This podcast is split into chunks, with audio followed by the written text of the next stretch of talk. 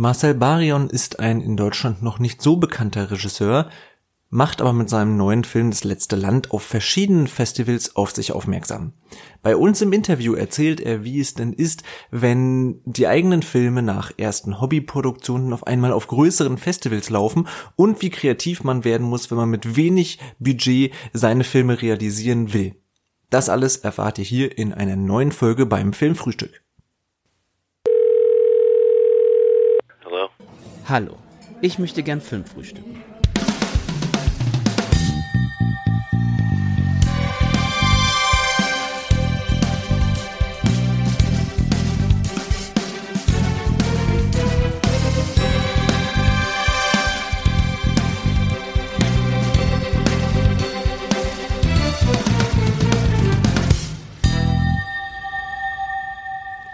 Hallo und herzlich willkommen zu einer neuen Folge vom Filmfrühstück. Hier ist der Stefan wieder am Mit Mikrofon und mit dabei ist auch der Thomas von der Redaktion. Moin Thomas. Moin. Moin. Und wie ihr es ja schon in der Beschreibung sicherlich gesehen habt, haben wir heute einen ganz besonderen Gast hier mit am Mikrofon, ist der Regisseur Marcel Barion. Hallo Marcel. Ja, hallo und auch moin. Ihr sagt ja auch moin. Ich sag das auch manchmal. Wo, wo kommst, es ist ja schon fast die erste Frage, wenn du Moin sagst, wo, wo kommst du denn her? Das ist ja eher ein, ein ich sag mal, nordischer, norddeutscher Ausdruck. Ja. Kommst du irgendwo daher? Nein. Ich, ich komme, ich komme, äh, nee, ich komme aus äh, Nordrhein-Westfalen. Da sagt man das überhaupt nicht. Aber mhm. äh, in dem Landstrich, wo ich noch ein bisschen genauer herkomme, also im Siegerland, da äh, sagt man manchmal oder da sagen dann die Leute, die Siegerländer platt sprechen, die sagen Gemäue. Und das ist so ein bisschen wie Moin. Mhm. Ne? Und deswegen habe ich mir vielleicht angewöhnt, dass das aus dem, also das Moin aus dem Norden zu sagen. Kommt ihr aus dem Norden? Oder also ich ja, ihr? zumindest jetzt jetzt jetzt wohne ich nicht mehr im Norden. Ich wohne mittlerweile äh, ja in Potsdam, also bei Berlin. Aber ich ich komme aus Rostock. Ich bin in Rostock aufgewachsen und geboren und so weiter. Und deswegen ja. habe ich das noch so ein bisschen bisschen drin manchmal mit dem Norddeutschen, ja. Ja, siehst du, ja. Ja, und ich bin hier ganz oben im Norden. Ich bin noch nördlich von Hamburg. Echt? Auch gebürtig? Aus, auch gebürtig. Aus ah, ja, siehst du, ja, ja. Nordlicht. Ja. Ja, Fischköppe, wie man sagt, ne? Genau. Ja, ja ich sag's mal nicht. Ja. Ach, ist nicht schlimm. Ja. Sind wir gewohnt hier. Na gut, okay. Ja, genau. Das ist, das bezeichnet man schon fast als Kompliment im Norden, ja. Na gut, ähm, ich würde sagen, wie geht's euch denn aktuell in der aktuellen Phase? Habt ihr vor allem äh, dieses wechselhafte Wetter irgendwie genießen können? Und zweitens, habt ihr in letzter Zeit interessante Filme gesehen, die ihr vielleicht hier kurz in die Runde werfen wollt? Marcel, vielleicht als erstes an dich. Wie geht's dir und hast du in letzter Zeit neue Filmentdeckungen machen können? Mir geht's gut und das liegt bestimmt auch daran, äh, dass ich jetzt Jacques Tati neu kennengelernt habe. Also das ist jetzt uh. das, was ich im Moment, wir haben jetzt hier so hier, ne, Ülos Ferien, äh, mein Onkel, herrliche Zeiten, Trafik, ja. ne, haben wir alles geguckt. Äh, und gleichzeitig, also so alternierend, haben wir aber auch Bruce Lee Filme geguckt. Also der Mann mit der Todeskralle zuletzt, ne, also der mhm. bekannteste. Mhm. Aber auch ein paar, ein paar andere, ein paar ältere. Ähm, ja, das heißt, äh, das, das demonstriert eigentlich schon ganz gut die Mischung, weil das ja schon, äh, ja, schon, äh, ja, es ist dann immer so Kontrastprogramm, war das dann immer. Ja. Ja, ja stimmt. Und du? Na dann Super. Ich habe zuletzt äh, der große Crash gesehen. Ich habe mich in letzter Zeit ein bisschen mit dem Finanzwesen überhaupt beschäftigt. Tatsächlich, weil ich, äh, weil ich diese Doku äh, gesehen habe, Ökonomia, die ich tatsächlich nur empfehlen kann. Eine, äh, eine Doku sogar aus Deutschland über das Finanzwesen. Und irgendwie habe ich deswegen so ein bisschen so ein paar Filme rund um, um auch den Börsencrash 2008 gesehen. Und da ist mir eben der große Crash begegnet. Unter anderem auch mit... Ähm, mit, ah, wie heißt der denn hier eigentlich? A Beautiful Mind, äh, nee, nicht A Beautiful Mind. Oh, jetzt bringe ich alles durcheinander hier. Ich meinte. Ja, ich weiß leider auch nicht. Kennt den niemand, den, der große Crash? Ach, wie heißt der denn hier? Gesehen noch nicht. Und ich meine American Beauty auf jeden Fall und nicht A Beautiful Mind. Wie heißt denn der Hauptdarsteller aus American Beauty? Äh, Kevin Spacey. Kevin Spacey, richtig. Mit Kevin Spacey noch, als er noch äh, sozusagen Filme gemacht hat oder machen durfte. Äh, der war auf jeden Fall sehr spannend. Und ich habe außerdem noch in letzter Zeit einen Ridley Scott-Film gesehen, der mir noch gefehlt hat, und zwar mit Leonardo DiCaprio, irgendwie von, von sowohl vom Regisseur als auch von diesem Schauspieler, irgendwie einer der wenigen Filme, die mir äh, noch gefehlt haben. Und zwar heißt er auf Deutsch Der Mann, der niemals lebte. Und äh, ja, der hat mich jetzt nicht umgehauen, aber war auch ganz interessant irgendwie mal zu sehen. Thomas, ja. was gab's bei dir? Ah, ich friese mich ja gerade durch die Filmografie von Sonny Shiba und da gibt es auch so einiges zu entdecken.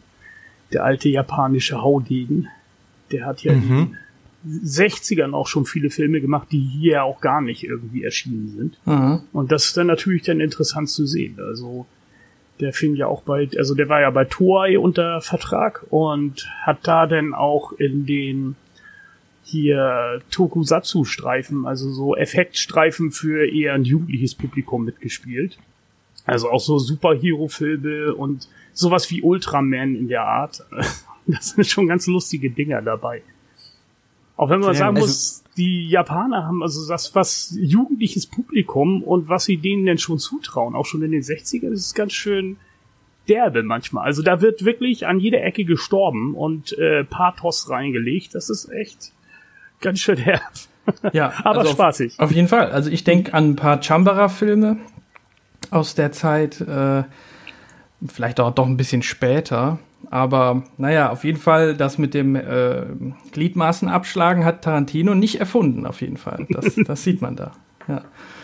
Ja. Ich sehe schon, da sind die Japan-Experten hier unter sich, da bin ich gar nicht äh, so bewandert, muss ich gestehen. das ja. ist noch gar nicht so mein Gebiet, aber vielleicht komme ich dazu ja mal irgendwann. Ja, macht aber macht auf jeden Fall Spaß, richtig gut. Ja, ja. gibt viel zu entdecken. Also. Hm, hm. Ja, glaube ich. Na gut, wir wollen natürlich äh, über dich sprechen, äh, Marcel. Du hast ein, ja, was heißt neun? Die, die, die Premiere ist ja schon fast ein bisschen her, aber du hast auf jeden Fall einen Film rausgebracht, deinen ersten Langfilm, den du zumindest veröffentlicht hast, wenn wir, wenn ich das richtig verstanden habe. Aber da kommen wir sicherlich gleich zu. Sprich, du bist ein Independent-Regisseur, auch darüber sprechen wir. Dein Film heißt Das letzte Land. Er lief jetzt gerade erst auf dem Shivers Film Festival und wird sicherlich auch noch einen Release in Deutschland, ich glaube sogar im Kino, oder? Mhm, ja, ja, genau. Auch im Kino ja. bekommen, genau. Und aber fangen wir doch mal ganz von Anfang an. Wie lange machst du denn schon Filme? Wie lange befasst ah. du dich wirklich selbst damit, Filme zu machen? Oder ab wann würdest du das vielleicht auch sagen, dass du Filme machst? Bist du schon als Fünfjähriger mit einer Kamera herumgelaufen und hast ja. deine Freunde ich, und Freundinnen gefilmt? Nee, aber als Vierjähriger habe ich, ähm, hab ich das erste Hörspiel aufgenommen. Und das ging mhm. so ungefähr, ähm, ich, He-Man, habe die Macht. So ging das. Und, und ja, aber habe das auch aufgenommen, wirklich. Äh, das ah. heißt, äh, und, und dann auch ähm, ging das so weiter. Also ich habe dann so mit so Kassetten, mit einem Kassettenrekorder, der, äh, mit ja. dem man auch halt aufnehmen konnte, damit habe ich im Prinzip angefangen, so irgendwie in die Richtung ähm, von, äh, ja, sagen wir mal, Geschichten erzählen durch technische Medien, ne? da in die Richtung ja. zu gehen. Aber das war natürlich dann erstmal, äh, wie man das so macht als Vierjähriger und dann als 13-Jähriger, da hatte ich dann eine Kamera. Beziehungsweise erstmal hatte ich so ein, äh, so ein Computerprogramm, vielleicht kennt das jemand von euch noch, das hieß äh, 3D Filmstudio von Microsoft. Kennt ihr das? Ich weiß nicht, wie alt ihr so seid. Also das, also das ich nicht. Ich bin ja. aber auch erst 26 vielleicht. Ah ja, ja, nee, nee, ja, ja kennst du das nicht. Das, das war ein ja. Programm, da konntest du Filme mitmachen. Das waren so 3D-Figuren. Äh, die waren schon vorgefertigt als Figuren. Da waren auch solche äh, schon so Kulissen und so. Und dann konntest du die Kamera wechseln und so. Und du warst zwar schon sehr eingeschränkt aber du hattest im Prinzip trotzdem alles, ähm, um damit Filme zu machen. Also das war halt dann ja auch extra für, ja, für Kinder oder für junge Jugendliche war das auch gedacht. Ne? Und so passte das auch. Mhm. Da habe ich auch schon äh, Science-Fiction-Filme mitgemacht und so, die auch schon relativ lang waren und da auch schon immer geübt, äh, lang auch an einem Projekt äh, dran zu bleiben und so, weil da war das dann auch so immer so nach der Schule ging das da immer ging das da immer weiter. Ne? Nur da gab es halt noch kein Publikum, nur so ein paar Klassenkameraden und so. Oder die Familie, ja. ne? Ja, und dann. Ja, aber das ist ja auch schon Publikum. Ja, genau. Ja, doch, das war auch schon genug eigentlich, weil ähm, man hat das ja einfach, ich weiß nicht, das ist ja das Komische. ähm, das ist wahrscheinlich immer so, wenn, wenn, wenn äh, Menschen anfangen, so in der Freizeit Filme zu machen, dass die dann, äh, dass denen auch irgendwie egal ist, ähm, also oder dass die nicht sagen können, warum eigentlich, sondern das ist dann so eine hm. wie so eine wie so ein Antrieb, der da irgendwie da ist und dann macht man das einfach, weil es einfach eine schöne Tätigkeit ist, ne? Und das hat dann nicht aufgehört, da habe ich als Schüler und als Student und auch dann darüber hinaus halt immer weitergemacht und jetzt ist einfach ein Film auf einmal plötzlich zufällig dabei rausgekommen, ähm, der dann jetzt auf einmal doch eher schon wie ein, ja, wie einfach ein normaler Independent-Film äh, rezipiert wird oder so langsam so rezipiert wird, weil du hast es ja eben schon gesagt, ähm, du hattest ja eben ein Problem zu sagen, entweder ist er schon äh, veröffentlicht oder nicht. Ne? Das liegt daran, mhm. dass halt die Zeitspanne so, so groß ist zwischen genau, der Weltpremiere. Ja ja, die, die war, die war äh, äh im Januar 2019 und zwischen dem Kino-Release in Deutschland, der erst jetzt irgendwann dieses Jahr, also im Sommer, bevorsteht. Ähm, mhm. Und das liegt an verschiedenen Dingen. Können wir gleich genauer drauf zu sprechen kommen. Ja. Auf jeden ja, das Fall. Das wird sicher ja. spannend. Ja, das, das denke ich auch. Aber äh, bleiben wir noch, noch mal am Anfang. Du hast schon einen Film vorher gemacht, habe ich das richtig verstanden? Also auch einen, einen langen Film tatsächlich, ja, der aber gar nicht veröffentlicht ist? Oder was, ja. was, wo schlummert der? ja, ja, der schlummert hier auf meiner Festplatte und vielleicht auch noch auf ein paar anderen Festplatten und auf ein paar äh, DVDs. Ja, ich, ungefähr 100, 100 DVDs gibt's davon. Die wurden aber mhm. nicht verkauft, sondern die wurden gegen Spenden verschenkt bei der einzigen ah. Vorstellung, die es gegeben hat hier bei mir in der äh, in der Heimatstadt quasi. Der wurde auch hier gedreht. Das war ein Fantasy-Film, der hieß Alorion und da ähm, ja, das äh, der ja, der war anderthalb Stunden lang und das war so ähm, das war auch eine sehr lange Produktion und dann eben alles mit mit Freunden und so. Ähm, wie ist das so eine Zeit lang finde ich so aus meinem Gefühl so heraus, äh, weiß nicht, wie ihr das seht, aber das gab es eine Zeit lang mal äh, relativ oft, dass es solche No-Budget-Produktionen äh, gab, so Fantasy-Produktionen, ähm, die mhm. man dann, über die man so gestolpert ist im, im Netz. Wobei, wenn du 26 bist, das ist wahrscheinlich auch schon wieder alles zu lange her. Aber das hängt mit Herr der Ringe zusammen, ne? Dann war Herr der Ringe und dann auf einmal waren sie alle gehuckt. Also und ich auch oder wir auch, ne? Und ja, dann, und Harry ähm, Potter in dem Alter war, war ja? ich zumindest tatsächlich noch eher bei Harry Potter auch als Herr ja? der Ringe. Aber okay, okay, nee, aber das war bei mir nicht. Also das war, äh, aber klar, es passt zeitlich ungefähr auch. Ja, ja, also ein bisschen mhm. später dann. Ja, ja. Da kamen genau. dann auch die ganzen Fanfilme zu allen ja, genau. Sachen, so zu Comics und Computerspielen. Der Fallout, die ersten Fanfilme, falls euch das was sagt, die Fallout-Reihe auf PC. Ja, Fallout kenne ich, klar, Dinge. aber ähm, äh, Fanfilme von Fallout kenne ich gar nicht, aber, aber kann man sich gut vorstellen, auf jeden hm, Fall. Da gibt's, ja, ja. gibt's ein, zwei. Ja, doch, also es gab so, du hast recht, es gab so äh, Endzeitfilme, vielleicht waren die immer wie Fallout-Fanfilme gemeint. Ja, das, das kann schon sein. Ja, ja. Und auf. Amazon findet man auch ähm, ganz, ganz viele, also auf Amazon Prime ähm, Amateurfilme, Kurzfilme, ja. die dann auch so bis 20, 30 oder auch mal 40, 50 Minuten gehen, auch interessant. Mhm. Ja, ja, so genau. Aus den letzten 20 Jahren. Ja, genau. Also das ist so ein Bereich, ne? Den, der ist halt auch so, ist halt so ein Underground, eine bestimmte Art von Underground irgendwie. Ist ja nicht richtig Underground, das ist ja nochmal was anderes.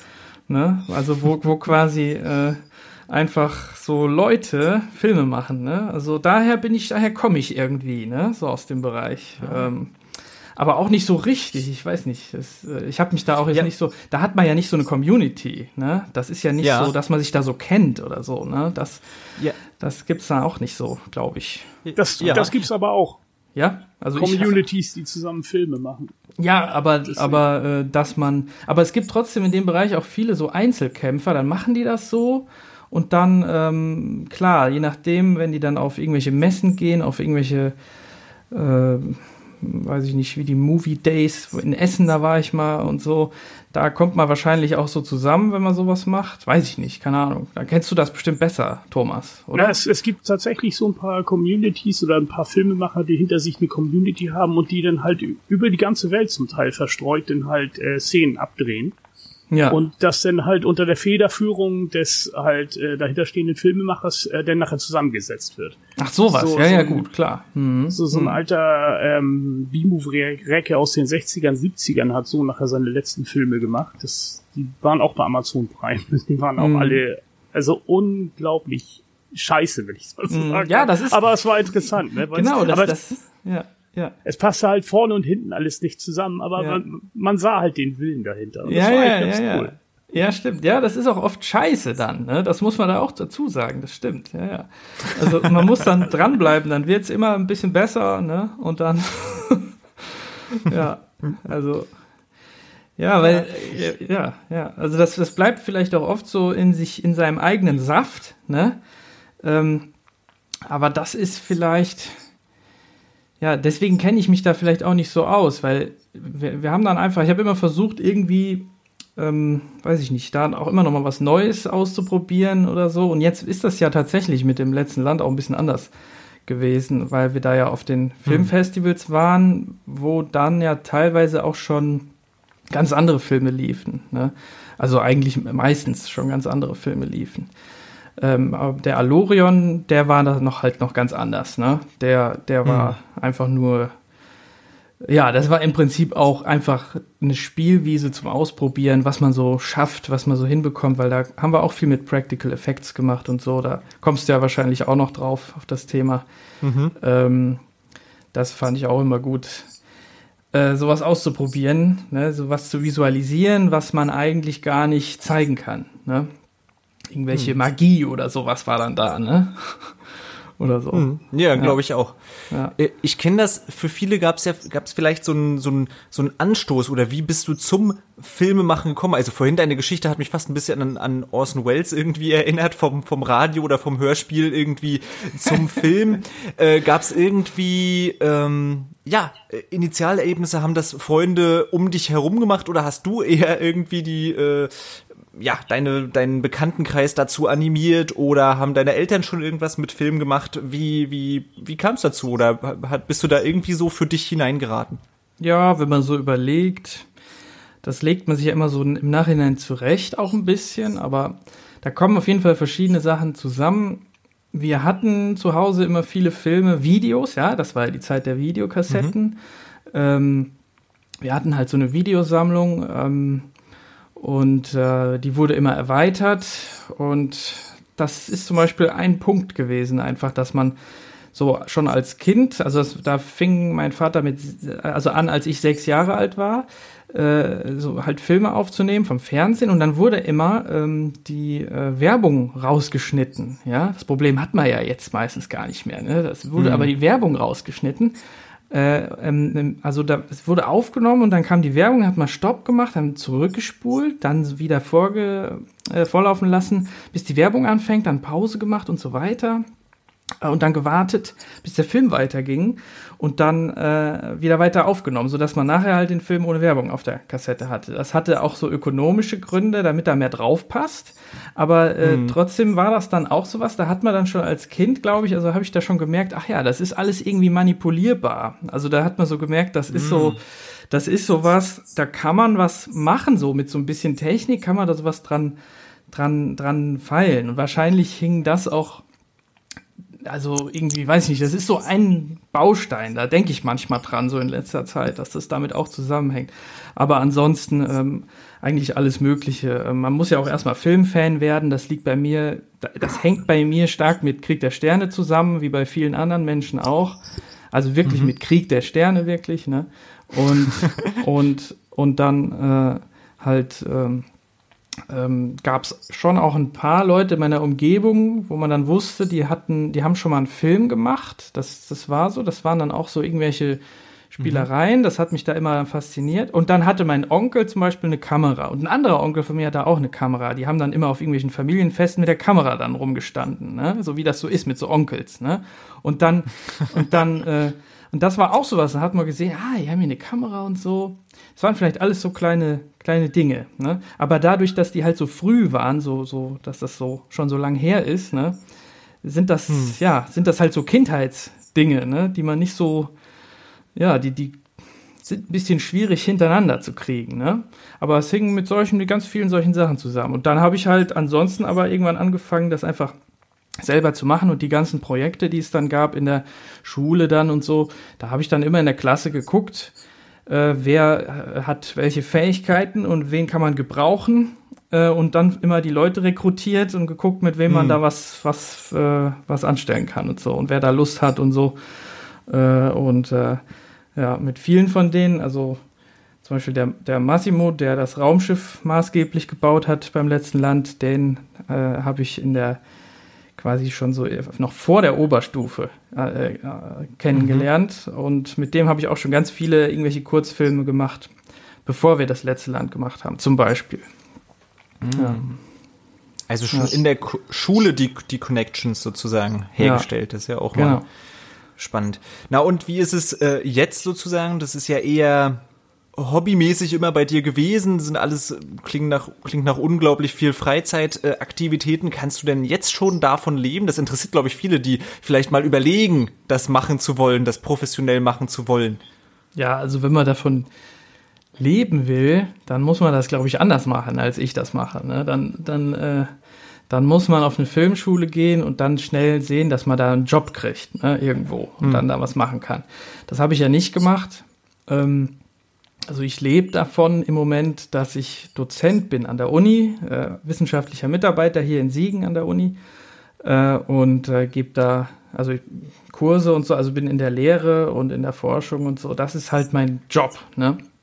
Und davor war ich halt Student. Ne? Das mhm. und ähm, ja und äh, Geld verdient habe ich mit Filmen zwischendurch mal mit einem eigenen Gewerbe da haben wir mal sowas gegründet, also mit einem Kumpel zusammen. Da wurden dann die berühmten Imagefilme gemacht und was, was man dann schon mal auch mal so macht.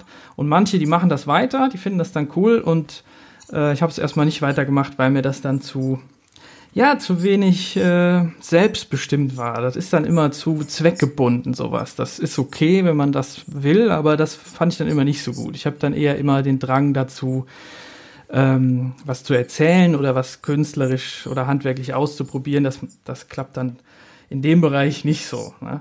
Aber trotzdem war das auch gut, auch für verschiedene Erfahrungen, mal so mit Kunden, ne, die dann was wollen und man selber will es eigentlich anders machen und dann muss man es doch so hm. machen, wie die wollen und so. Das, das ist auch ganz Ach gut so? so als Übung so. Ne? Ja. Okay, kannst, kannst du da mal ein Beispiel erzählen? Das würde mich ja mal interessieren. Ah, das kann man nicht richtig. Härten ja, direkt aus der Praxis stößt man da. Ja. Was wollen Produzenten unbedingt haben, wo du eigentlich die Hände über dem Kopf zusammenschlägst und sagst, nee. nein? Ja, Produzenten, nee, aber äh, das waren ja dann immer Kunden, die, die sind ja keine Filmmenschen dann. Ne? Das sind ja. dann Leute von, von irgendwelchen Unternehmen. Ja gut, da war zum Beispiel mal was, das kann ich jetzt mal erzählen, da wollte jemand äh, Wolfgang Petri Musik unter den Film Aha. haben. Dann habe ich gedacht, ja, ja. Passt, passt eigentlich jetzt nicht hier so, das kann man jetzt nicht machen. Dann äh, war das aber dann äh, ein Problem, ne, zum Beispiel. Ne? Das ja. war so ein Beispiel. Das ist doch ein Beispiel, oder? Ja, ja, das ist ein Beispiel, ja. ja, ja, ja, ja. Okay. Ja, ja. Ja, vielen Dank. Äh, ja. Dann würde ich sagen, oder hast du noch eine, eine, eine Frage zum Allgemeinen, äh, Thomas? Sonst würde ich tatsächlich mal zum konkreten Film, zum letzten Land kommen. Nö, also eigentlich können wir gerne rüberschwenken. Na dann schwenken wir tatsächlich zu dem Film rüber, um den es natürlich jetzt hauptsächlich gehen soll. Vielleicht, ich, ich würde es versuchen und äh, du kannst mich gerne korrigieren, Marcel, worum es überhaupt geht. Es geht um, ja, erstmal zwei Personen in einer nicht näher benannten Zukunft, die sich in einem Wrack von einem Raumschiff wiederfinden, beziehungsweise einem vermeintlichen Wrack, denn beide stellen fest, dass dieses Raumschiff theoretisch noch flugfähig ist und sie beide befinden sich in einer, ja, nicht unbedingt viel näher erläuterten, es gibt so Ansätze, aber nicht viel näher erläuterten misslichen Lage auf ihrem Planeten und entschließen deswegen gemeinsam von diesem Planeten zu fliehen. Sie wissen noch nicht wohin, aber sie bekommen dieses äh, Raumschiff auf jeden Fall gestartet. Ja, und dann geht es eben auf eine große Reise ins weite Nichts erstmal. Ja, Würdest du das als richtig. eine treffende Beschreibung ja. bezeichnen? Ja, war doch erstmal gut, ja. Und dann geht's ja eigentlich erst, also das, du hast jetzt den ersten Akt beschrieben, genau. Ja. Genau, ja, und die ich, Reise. Ich will ja hier nicht, nicht direkt genau. spoilern. Ja, so ist auch, ja genau, das war auch genau. Aber nur, dass man weiß, also wenn die dann gestartet sind, da gehen dann erst auch die seltsamen Sachen los. Ne? Also mhm. vorher, vorher ist es noch relativ, also im Vergleich ist es noch relativ straight. Ne? Und dann wird es ein bisschen weniger straight ne? nachher. Was hat dir einen Anstoß für diesen Film gegeben? Ist es irgendwie, ja, denkst du, ich müsste auch mal weit weg einfach ins Nichts? Hast du vielleicht auch mal einen Roadtrip einfach gemacht? Musstest du mal fliehen? Nein, das ist jetzt vielleicht übertrieben gesagt, aber gab es irgendwas, irgendeinen Moment, wo du gesagt hast, ah ja, so eine Idee in diese Richtung, so grob, wie ich es gerade erzählt habe? Gab es da irgendeine erste zündelnde Idee bei dir? Ja, äh, also ähm, im Nachhinein kann ich jetzt immer zwei Dinge identifizieren. Und zwar das eine, was äh, eigentlich sogar auch zuerst da war, das war eigentlich eine Idee zu einem Film, der gar, der gar kein Science-Fiction-Film gewesen wäre, sondern äh, ein Film, der hätte in der Wüste gespielt und da wären dann mhm. auch zwei oder vielleicht auch drei Leute unterwegs gewesen auf einer Reise durch die Wüste.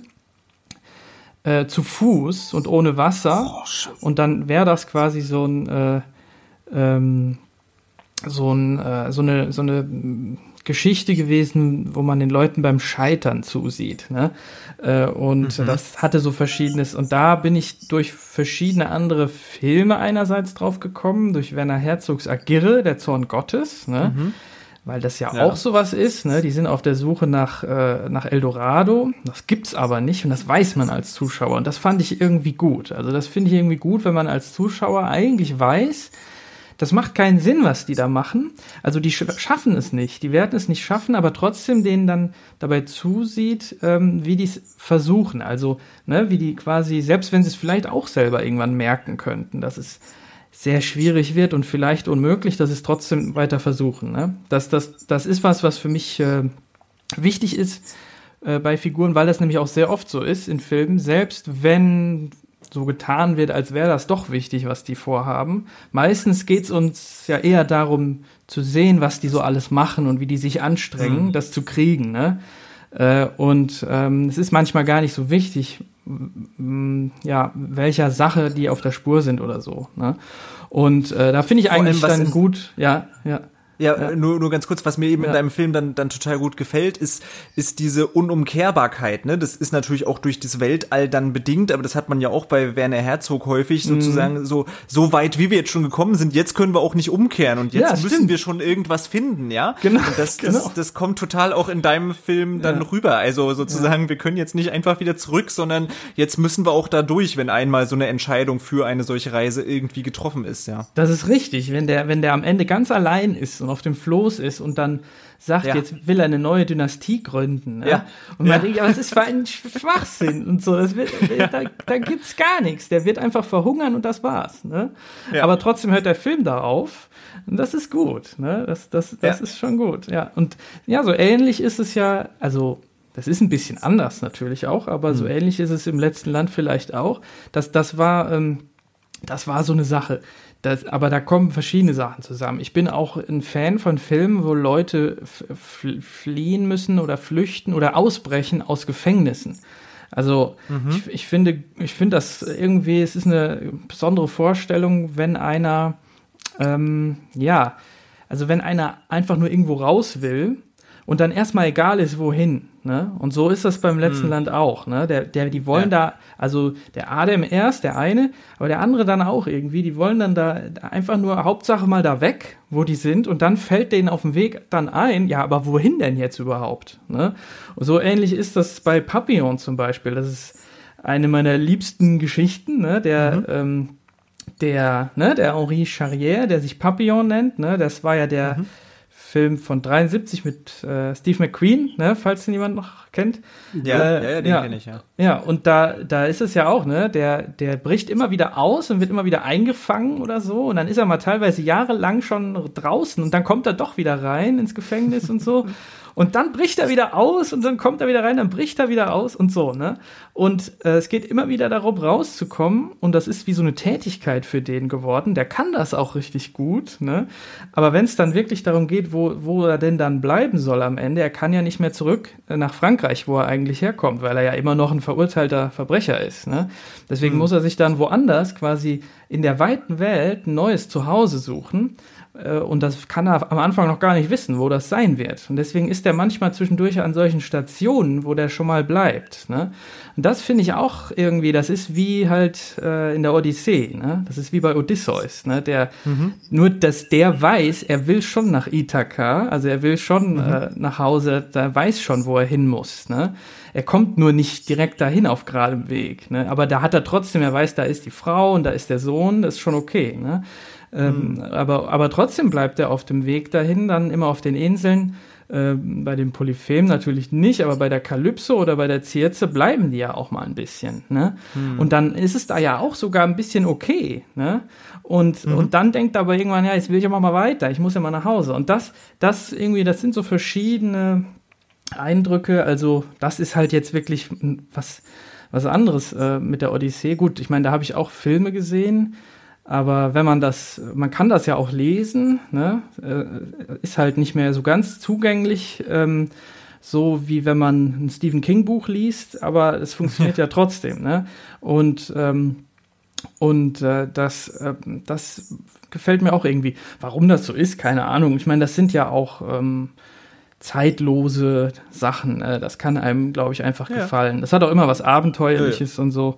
Und dann ist man da so frei das ist auch so komisch, ne, weil die haben dann ja immer so eine komische Art von Freiheit, ne, weil die einerseits auf dieser Flucht dann frei sind, ne, aber die ja. sind ja trotzdem, haben sie, haben sie nichts, wo sie, also, ähm, das hat auch eben was von Verlorenheit, ne, das ist hm. nicht einfach nur, ne, es gibt vielleicht so eine andere Freiheit, wo einer trotzdem weiß, er kann auch wieder nach Hause gehen.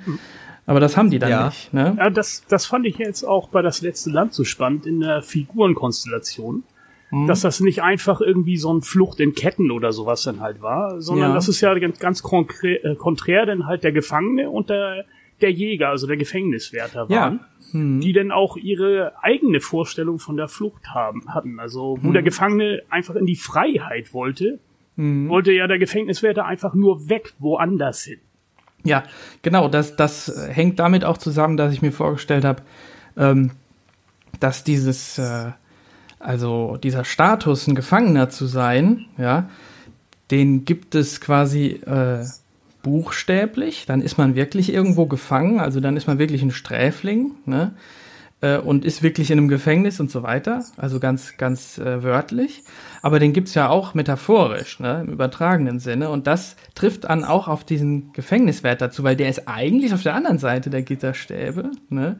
Aber der mhm. fühlt sich da, der fühlt sich da trotzdem nicht wohl. Also das ist trotzdem für den wie so ein Gefängnis, obwohl er gar nicht im Gefängnis ist. Der arbeitet da ja, aber das ist für den trotzdem da, als wäre der gefangen in einer Welt, wo er, wo er nicht sein will. Ne? Äh, und ähm, das ähm, finde ich, äh, das gibt's ja beides schon mal. Das gibt's nur meistens nicht zusammen in einem Film. Ne? Es gibt mal, entweder gibt's manchmal gibt's welche, die aus dem Gefängnis ausbrechen, Flucht von Alcatraz mhm. auch oder sowas, ne? Mhm. Äh, oder es gibt vielleicht welche, die, so wie Luke Skywalker, der von Tatooine weg will, ne? und was tun will gegen das Imperium. Ne? Der fühlt mhm. sich auch gefangen da bei dem Onkel, aber er ist es ja nicht. Das ist nur metaphorisch. Aber wenn man jetzt in einem Film ist, wo man beides hat, ne? Wo die und dann das so gegeneinander steht, dann fällt einem das vielleicht erst auf. Das fand ich ganz. Das, deswegen habe ich das so. Ja, das hat ja auch seine spezielle, äh, spezielle Dynamik, die sich denn entwickelt, mhm. wenn sie denn unterwegs sind. Und daraus entspinnen sich ja viele der ähm, Überlegungen und Dialoge, wie man ja auch dann merkt. Also das mhm. fand ich wirklich sehr schön gelöst. Mhm, ja, ja. Ja klar, weil wenn es von Anfang an auch Kumpels wären, so richtig, dann würden die auch anders reden miteinander und so. Das mhm. machen die ja nicht richtig, ne? Die sind dann immer so misstrauisch dann und so. Zwischendurch denkt man, die wären vielleicht jetzt ganz, ganz cool miteinander, aber dann hört das ja auch schnell wieder auf. Ne? Also, ich, ich genau, wollte sagen, das ja. Gefühl hatte ich eher fast, fast nicht. Die sind so unterschiedlich, ob die also auch unter anderen Umständen so gut äh, miteinander klarkommen würden, würde ich erstmal ein großes Fragezeichen hintersetzen. Genau. Aber vielleicht auch gerade in ihrer Unterschiedlichkeit, ja, wer weiß. Ja, ja, nee, also ich meine, ich meine einfach da, wenn die dann fliehen, dann kann man ja sagen, da machen sie das jetzt zusammen und dann mhm. finden sie das beide gut. Da ist es so ein bisschen symmetrisch, ne? Da ist es so, läuft das so parallel ab, dann haben es beide geschafft und was beide ja auch wollten und so, ne? Dann könnte ja sein, dass die dann sich anfreunden, ne? Aber dann geht's ja schon direkt wieder irgendwie auseinander, so langsam. Hm. Ja. Weil wir jetzt gerade schon dabei sind, springe ich ein bisschen in meinem Plan. Äh, wir haben gerade die beiden Figuren angesprochen. Es sind wirklich mhm. zwei Figuren, um die sich der gesamte Film dreht. Es tauchen mhm. überhaupt keine anderen Figuren direkt auf. Man liest manchmal was von anderen Personen und so weiter. Man hört am Anfang äh, äh jemanden per, per Ton noch dazu. Sprich, mhm. es ist ja eigentlich ein, ein Kammerspiel. Es spielt ja auch an mhm. fast wieder bis auf zum Schluss an nur einem Ort innerhalb mhm. des Raumspiels, äh, Raumschiffs.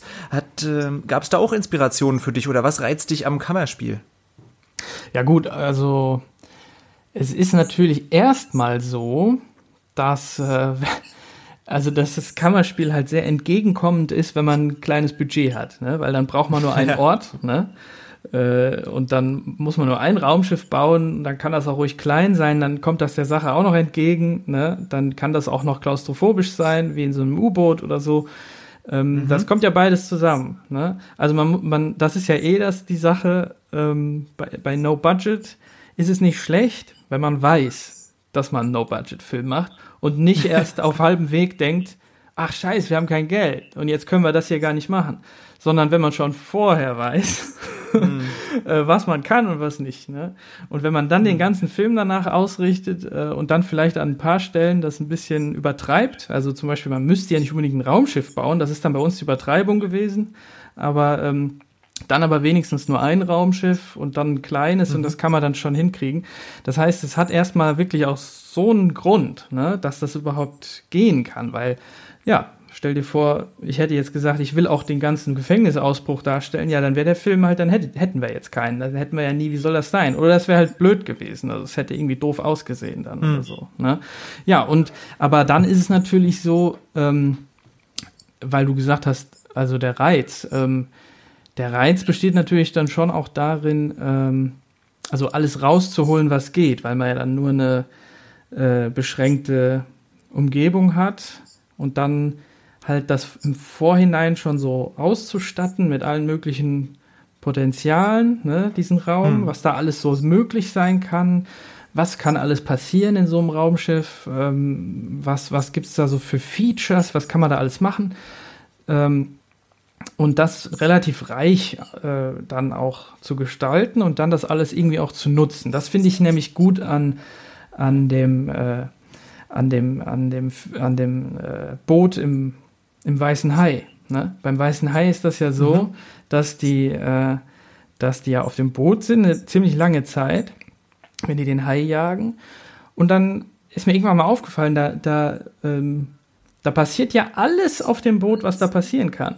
Also da ist ja alles, was da passieren kann, passiert da auch. Ne? Also äh, mit mhm. allem, bis zum Untergehen und bis zum Hochklettern am, am äh, an der, wie heißt es, ins Krähennest, ist ja kein Krähennest, wie heißt das denn? Auf den Mast, genau. Und ähm, mhm. und äh, auch vorher dann, was weiß ich, mit den Gasflaschen oder dass dann da, dass dann da was mit der Angel da passiert oder mit irgendwelchen Sachen, die die auseinanderfliegen oder dass dann Feuer ausbricht äh, oder was auch immer alles, dass unten Wasser dann äh, schon steht oder so oder ähm, weiß auch nicht, dass zum Beispiel das Funkgerät zerstört wird oder da passiert ja alles, was passieren kann auf, auf diesem Boot. Jetzt kann man sich auch Sachen überlegen, die da nicht passiert sind, klar. Aber, mhm. ähm, ne, aber um es mal so auf den Punkt zu bringen, ne, kann man das vielleicht so sagen. Und das, das fand ich da immer dran gut, weil da, weil das so genutzt wurde. Da wurde nichts verschenkt. Da hat man den Eindruck, dass es genutzt wurde. Und das, das ist am Kammerspiel auch gut. Und dann ist es natürlich so, dass man sich dann auch konzentriert, vielleicht auch auf andere Sachen, auf Figuren, auf, auf die innere Reise. Ne? Ähm, ne? Dass, man, dass man den Schwerpunkt vielleicht auch ein bisschen anders setzt, sobald man ein Kammerspiel macht. Ne? Man muss aber schon auch sagen, dadurch, dass es ja eine bewegliche Kammer ist, also ein Raumschiff, ja. ist man ist man ja schon auch also auf einer äußeren Reise unterwegs. Ja. Ne? Also es ist ein Kammerspiel, aber dadurch, dass es ein Raumschiff ist, wie bei dem Boot auch, ne, oder bei einem Schiff, wie bei Odysseus oder so, hat man trotzdem eine, eine äußere Reise wo man auch an neue Orte tatsächlich kommen kann. Also wo das nicht alles nur so in den Köpfen ist und nur so zwischen den hm. Figuren, sondern wo man schon auch mal was auf einmal auf was stößt, was da vorher noch nicht war und so, dass man halt durch die durch die Welt auch sich bewegt, räumlich. Ne? Ja, und ähm, ich glaube, ja. da befindest du dich ja auch in, in großer Tradition. Ne? Man denke eben, das finde ich witzig, dass ähm, das habe ich mich jetzt schon ein paar Mal dran geerinnert, na, erinnert natürlich an Alien, auch irgendwo ja. so, ein, so ein Raumschiff, das im, im Nichts ja. äh, herumfliegt. Ich, ich musste vorhin, du hast auch schon Klaustrophobie und sowas genannt. Das steht auch auf einigen Plakaten drauf an das Boot denken, also einen anderen De deutschen Film. Waren das auch, äh, also also freut dich das sozusagen, dass das von anderen jetzt kommt? Das erinnert daran, sollte es daran erinnern? An, vor allem an so so große Filme, die natürlich äh, unstrittig irgendwie Klassiker sind. Ja, das ist ganz toll. Also es wurde, also unser Film wurde schon mit vielen tollen Filmen verglichen. Also ja. das heißt ja noch nicht, das heißt ja noch nicht, dass gesagt wurde, ist genauso toll. Das heißt ja nur, er wurde verglichen. Ja, er wurde nur verglichen. Man kann ja auch sagen, ja, der ist nicht so gut und der war besser früher. Kann ja auch sein ne, mhm. ne, beim Vergleichen. Ne? Aber ähm, aber interessanterweise, wir waren bei dem Festival äh, in, ich glaube, es war bei dem in Austin, in Texas. Da war einer im Publikum, der äh, sagte, ihm hätte unser Raumschiff besser gefallen als die Nostromo, also in Alien. Ne? Wow. Da haben wir uns natürlich auch gefreut, ja. Aber trotzdem habe ich dann auch gesagt, dass, dass das nie in unserer Absicht, äh, also dass das nie unsere Absicht war, äh, was Besseres als die Nostromo zu machen. Das äh, das ist jetzt einfach ein Bonus, wenn da jemand mal sowas sagt. Ne? ja. Aber ja. was zum Beispiel auch noch an Alien ändert, ist zum Beispiel die Nebengeschichte, die ja noch erzählt wird. Ja. Im Film, finde ja. ich. Ja. Wo man in Alien ja dann ähm, quasi die Geschichte, die man halt nicht richtig entschlüsseln kann, um das ähm, Space Jockey Raumschiff hat, ja. habt ihr denn ja den Blick zurück auch in die Vergangenheit durch die vorherige Crew. Das ist ja auch sehr spannend, ähm, denn halt ja. umgesetzt worden innerhalb des Films, finde ich. Ja, ja, ja. Wie bist du denn darauf gekommen, so jetzt da noch diese Nebengeschichte mit anzusiedeln? Ja, also einmal ähm, dient das dramaturgisch einfach äh, quasi, äh, ja, wie soll ich sagen, der, ähm, der Spiegelung. Ja, also du hast dann die zwei Leute, die jetzt da drin sind und dann mhm. spiegeln die sich an der Vergangenheit. Äh, und dann kann man sich ganz einfach fragen, äh, was denen früher passiert ist, könnte das nicht denen wieder passieren. Ne? Also das soll das sein, was da, was da passieren, äh, also das ist das, was da passieren soll, ne? ähm, was vielleicht auch auch klappt, wenn man das guckt. Also dass man sich fragt, die sind irgendwie vielleicht verrückt geworden oder die sind ja auch sind ja auch nicht mehr da. Also irgendwas muss ja mit denen passiert sein, mhm. dass das vielleicht jetzt wieder passieren kann mit denen, weil die dann auch auf die gleichen Sachen stoßen, ne? auf das Signal zum Beispiel, um das mal vorwegzunehmen.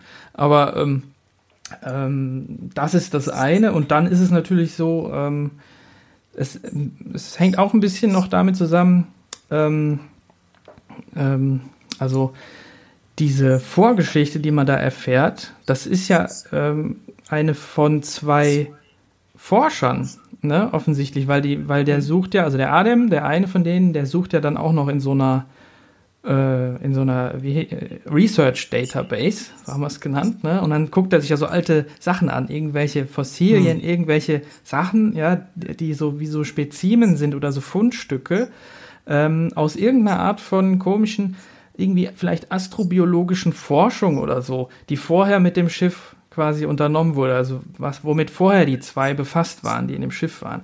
Und ähm, das ist ja eigentlich das, was Science Fiction als Genre ursprünglich ausgemacht hat, dass da Wissenschaftler in den Hauptrollen waren, ne, was ja manchmal mhm. auch immer noch so ist. Ne, aber heute hat man das ja schon nicht mehr so oft, glaube ich, dass, dass es wirklich darum geht, dass dann Wissenschaftler ist, der was erforscht, sondern wenn, dann sind die Wissenschaftler eher dafür da, um irgendwas zu machen, was dann, also so wie bei Arrival oder so, da ist die Linguistin aber die ist dann mhm. schon auch eher dafür da, dass die mit den Aliens kommuniziert. Ne? Und das ist noch ein Film, wo die Wissenschaft trotzdem eigentlich in einem, äh, also wo die schon sehr präsent dann eigentlich auch wieder ist.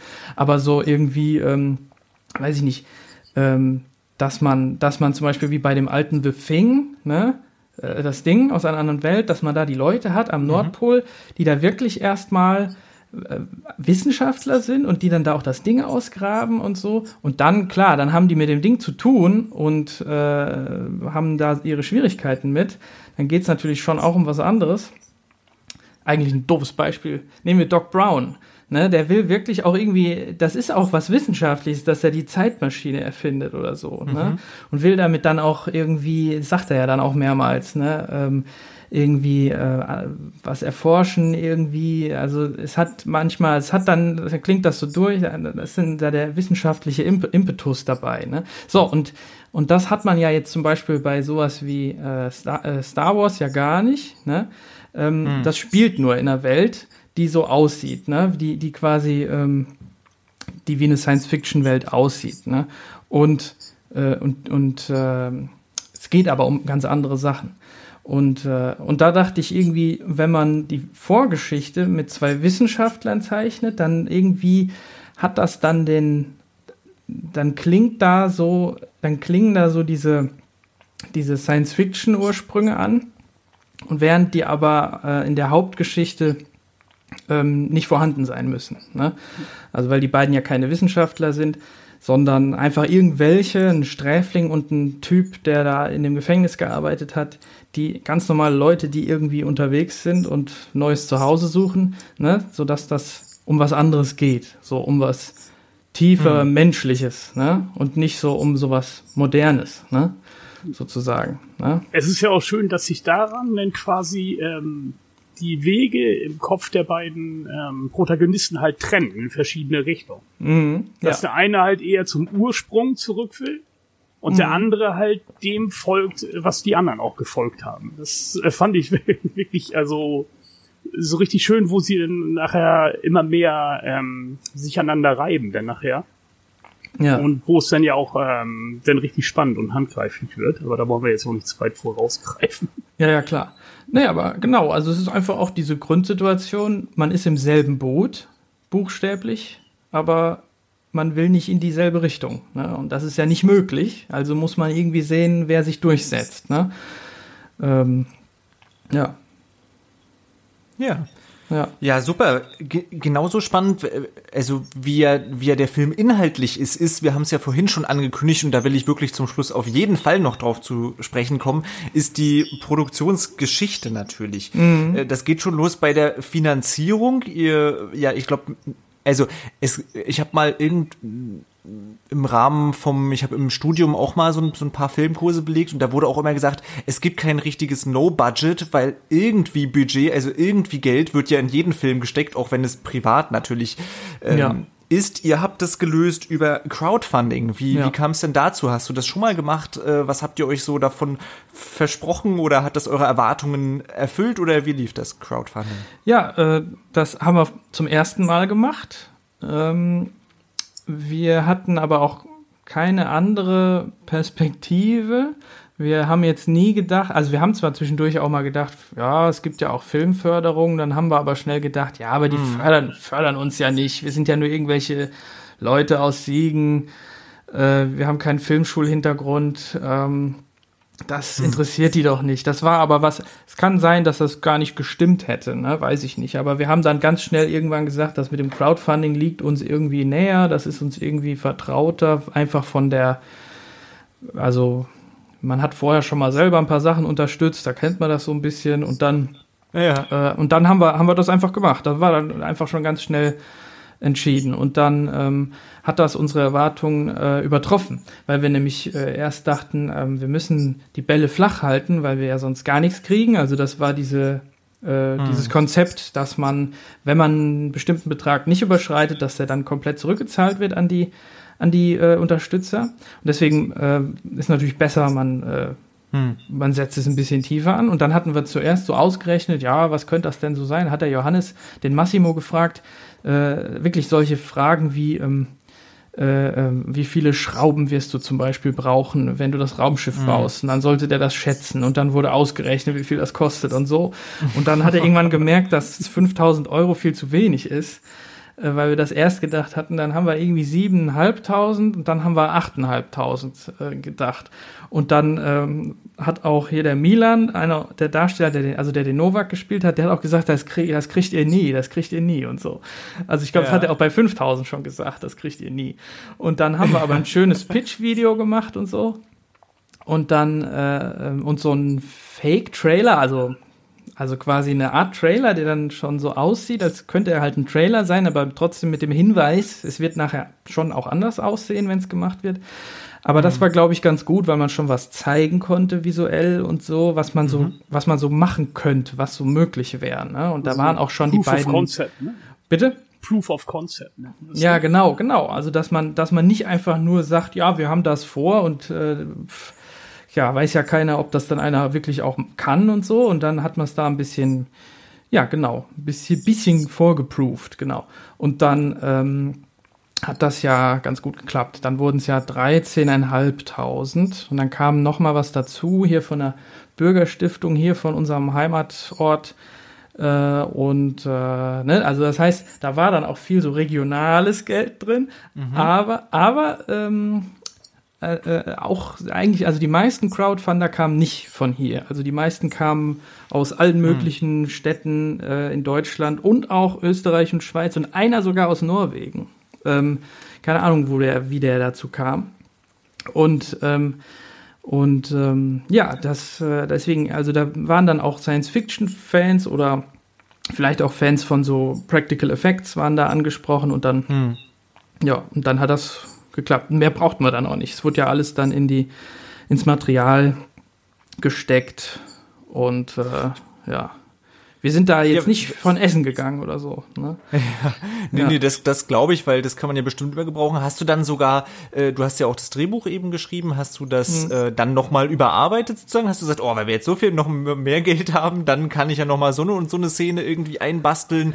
Oder nee, das hing das auch mit den Gerätschaften zusammen, die ihr dann davon eben besorgen konntet? Oder ist das Drehbuch eigentlich gleich geblieben und ihr konntet es dann halt, ich sag mal, fast äh, in Anspruchs, also nee, nee. noch besser umsetzen? Nee, nee, nee, nee, nee, nee. Das Drehbuch war war erst eine, eine Woche vor Drehstart fertig. Ähm, mhm. Das Drehbuch wurde parallel zum Raumschiffbau geschrieben. Was vorher mhm. schon klar war, das waren, das waren die grundlegenden Sachen, die grundlegende Geschichte war klar äh, von Anfang an. Ähm, aber viele Details, viel, was so mit den einzelnen Szenen dann zu tun hatte, das hat sich erst während der Phase ergeben, wo dann wirklich der, die Kulisse gebaut wurde. Und das war auch gut, weil man dann ähm, darauf eingehen konnte, ähm, was da möglich war. Und äh, andererseits konnte ich dann auch fragen hier, wenn ich jetzt hier, wenn ich hier reinschreibe, macht da und da die Klappe auf, können wir da eine Klappe hinmachen Mhm. Und dann wird gesagt, nee, die machen wir woanders hin, da ist es besser, das wäre besser. Und dann sage ich, ja, geht auch, dann muss nur, weil dann ist der andere ja direkt daneben, dann sieht er das, dann muss der woanders sein. Und so, so, ne? Also so ergab sich quasi mhm. dann so im Hin und Her so eine Art, schon so eine Vorchoreografie für, für die Szenen, dadurch, dass man schon immer sehen konnte, so bauen wir das, so schreibe ich das, ne? Und so ging das. Deswegen war das eigentlich gut. Es war nur ein bisschen stressiger dadurch. Ne? Weil man halt dann beides irgendwie da machen musste. Ähm, weil ich wollte den Massimo ja auch nicht immer da alleine lassen beim Schiff. Der hat oft alleine da gearbeitet. Äh, mhm. Der Philipp, ähm, der hat ja die ganze Elektronik gemacht, auch mit dem, mit dem Johannes auch. Ähm, die haben quasi das ganze Ding zum Leben erweckt. Aber der Philipp war dann auch oft zu Hause, weil er da irgendwas löten musste, irgendwas machen musste. Und dann war der Massimo manchmal wirklich alleine beim Raumschiff und hat dann da irgendwelche riesen Sachen geschleppt und sich in den Kopf gestoßen und so, weil ich dann da auch schon mal auch zu Hause sein musste und schreiben musste und so. Äh, und dann hat man sich auch immer schlecht gefühlt, wenn der da alleine war und so. Das, das waren dann auch noch solche Sachen. Aber deswegen waren natürlich am besten die Tage, wo man da so mit mehreren Leuten war und da arbeiten konnte. Äh, habt ihr euch bewusster entschieden für so altmodische, flirrende Monitore und Knöpfe? Hm sollte das so futuristisch werden oder denkst du wirklich, dass in weiter Zukunft halt so sehr auf Ressourcen geachtet wird, dass man quasi äh, bei so etwas wie der Raumfahrt, wo man ja wirklich mit Ressourcen sparen ähm, muss, um zu überleben, halt denn tatsächlich wieder darauf zurückkommen würde, halt solche alten Techniken wieder zu verwenden, wie quasi beim ersten Raumflug? Also, wie siehst ähm, du das? Also das, es lag kein realistisch, kein realistischer Gedanke dahinter, ne? Aber interessanterweise, also wir hatten ja äh, verschiedene Leute auch schon mal als Besucher im Raumschiff und da war eine, die kannte sich irgendwie mit Raumfahrttechnik aus und die hat uns dann erzählt, dass äh, auch jetzt noch auf der ISS tatsächlich noch ähm, ja, sehr rudimentäre Systeme laufen, weil die halt stabiler sind. Ne? Und auch noch alte Technik tatsächlich verbaut ist ähm, mhm. weil das tatsächlich auch seine Vorteile hat, ne? weil das nicht abstürzen kann. Äh, als wenn du, stell dir vor, du hättest da oben Windows. Ne? Und, oder so. Ne? Und ähm, das heißt, das mal so nebenbei, aber mehr kenne ich mich damit nicht aus. Also ich habe mich damit, damit einfach, das, das war kein Thema. Das, es ging eher darum, es war natürlich eine Designentscheidung. Ne? Mhm. Ähm, das sollte so aussehen wie, ne? Das sollte quasi aussehen wie äh, äh, wie bei Alien oder so, ne? Weil da ist man ja wirklich mhm. in, einer, in einer Zukunft, die extrapoliert wurde aus den 70ern, aus den späten 70ern, ne? Äh, mhm. Die hat aber einfach so ein schönes Aussehen in unseren Augen, dass wir das auch so haben wollten. Und dann hängt das ja schon auch noch mit, sagen wir mal, zeitlosen Dingen zusammen. Also, dass es dann so dreckig ist, ist ja nochmal ein anderer Aspekt. Dunkel und, und, und so, so ölig und so das äh, ist auch was da, darin, äh, daran erkennt man dann auch immer so die Vergangenheit. Dann sieht man, irgendwas ist alt, das wurde schon benutzt. Ne? Das heißt, man kann mhm. einfach über das Setting, über das Design, kann man, kann man schon die Information geben, das Ding hier hat eine Geschichte. Ne? Da steckt mhm. Geschichtlichkeit drin. Äh, das, das ist das mit dem Dreckigen und so. Und das mit dem Retro-Zeug, na gut, es ist auch noch so, ähm, dass äh, immer wenn man Schalter und Knöpfe hat, und so und so Hebel und irgendwelche Schläuche, da denke ich immer, dass quasi die ähm, Funktionalität ähm, sichtbarer ist und auch dadurch, dass es haptischer ist, dass man seine Hände dann benutzt, um da wirklich was zu machen, ja, und nicht nur so da so sitzt und alles mit Sprachsteuerung macht und so. Dadurch wird es körperlicher, ne, man muss sich mehr bewegen als Darsteller und das ist einfach auch filmischer, weil Film einfach darauf auch basiert, dass man dass man äh, Bewegungen zuschaut. Ne? Also es, es wird ja quasi immer, ähm, immer ähm, äh, weniger körperlich, ne? je mehr man ähm, quasi sich davon entfernt, von so, von so Hebeln und Schaltern und so. Ja. Und da, das ist auch noch sowas. Also das ist irgendwie filmischer, finde ich. Wobei Hat ja natürlich. Vielleicht was mit ja. Authentizität zu tun, oder? Ja, ja, vielleicht. Also es ist natürlich, ja, also ich meine, man, man hat dann auch, man, wir konnten auch echte Teile verwenden. Also es sind ja alles dann irgendwelche Teile von echten äh, Geräten und ähm, irgendwelchen Elektrogegenständen. Also da wurden ja Masch Waschmaschinen und äh, Videorekorder und alte Computer und alles auseinandergenommen. Ähm, das hm. mussten wir alles sammeln. Das war alles halt Schrott und so. Und dann wurde das neu zusammengesetzt. Das heißt, ähm, das hat ja dann von sich aus schon ein Design, das auch, ähm, sagen wir mal, äh, irgendwie auch echt aussieht sozusagen, weil es echt ist dann so. Das mhm. Einzelteil ist dann auch echt. Ne? Also das heißt, ja. man, man musste eigentlich nichts machen mit Pappe oder irgendeinem irgendwas. Ne? Also man, man konnte quasi immer solche richtigen gefertigten Teile verwenden. Manche wurden ja auch wirklich gefertigt, wie die Tür. Ne? Also die wurde auch tatsächlich maßangefertigt. Aber das meiste basierte wirklich auf, also was so an den Wänden ist, äh, auf Schrott. Und äh, ja, klar, das hat dann dadurch auch was, was Authentisches dann, ja. Also sowas sieht dann ja auch viel spannender aus als bei vielen anderen neuen Science-Fiction-Filmen, wo das dann halt tatsächlich alles glatt gebügelt aussieht, wie zum Beispiel, wenn Gerald Butler da einen Geostorm ähm, durch die Raumstation da tingelt oder halt ja. bei ähm, hier Cloverfield Paradox, wo man mhm. dann alles wenigstens noch mal ein bisschen dunkel und schmutzig gemacht hat, damit es nach mhm. irgendwas aussieht. Aber mhm. es sieht trotzdem aus wie geleckt. Ja, ja, genau. Ja, und, und irgendwie, genau, auch ein bisschen auch wie eine Kulisse einfach. Also, ne, auch ein bisschen wie so ein, wie so ein Studio oder so. Aber, äh, ja, äh, jetzt habe ich eben an irgendwas noch gedacht. Ach ja, stimmt. Das Ganze entsprang ja quasi auch unserer Unzufriedenheit mit den neuen Star Wars-Filmen, wie die aussahen. ne? ah. da, das, damit hängt das ja auch noch zusammen. Also ich meine jetzt das Design. Also das hängt auch damit zusammen, dass wir dann dachten, ja, das ist jetzt hier mal ganz nett, okay, aber jetzt reicht's mal langsam wieder mit äh, mit den mit irgendwelchen, äh, also wo man dann sehen muss, wie Ewan McGregor und äh, Samuel L. Jackson ähm, in irgendwelchen äh, CGI-Umgebungen äh, rumlaufen und man weiß ganz genau, die standen dann nur vor irgendeiner so Wand, weil man das merkt, weil die nicht interagieren mit der Umgebung, weil da mhm. irgendwie nichts Richtiges passiert. Ähm, und ähm, da, äh, das war dann auch sowas. Da haben wir uns zusammen drüber aufgeregt und haben dann auch zusammen gedacht, dann machen wir das auf jeden Fall anders. Ne? Damit hing das auch zusammen. Ja. Ja. Ja. Okay, das kannst du als 26-Jähriger wahrscheinlich nicht verstehen, oder? äh, doch, also, also, also filmisch diese Punkte, die du gerade ansprichst, also okay, zum Beispiel zum Thema eben Star Wars. Ja, ich habe natürlich auch die neuen Star Wars Filme auch schon noch gesehen, als ich jung war und da ja, ist ja. mir jetzt äh, visuell tatsächlich wahrscheinlich erstmal noch kein großer Unterschied aufgefallen, aber natürlich später, wenn das Auge ein bisschen geübter ist und man auch mehr Filme, ältere Filme vor allem gesehen hat, dann fällt ja, ja genau das auf, was du beschreibst, also dass man dass die Darstellenden weniger mit der mit der Umgebung interagieren, sondern dass halt plastischer wirkt einfach alles und das das fällt schon auch auf und das das kann ich also total nachvollziehen. Ja, ja, gut, ja. ja. Und jetzt stell dir vor, du wärst auch noch mit dem anderen erst aufgewachsen. So schlimm war das ja. für uns, ne? Ja. Ja, ja echt. Ja. Naja, eine der letzten Fragen. Wie hast du deine Darsteller ausgewählt? Die standen schon sehr früh fest, hast du vorhin schon mal angedeutet, ne?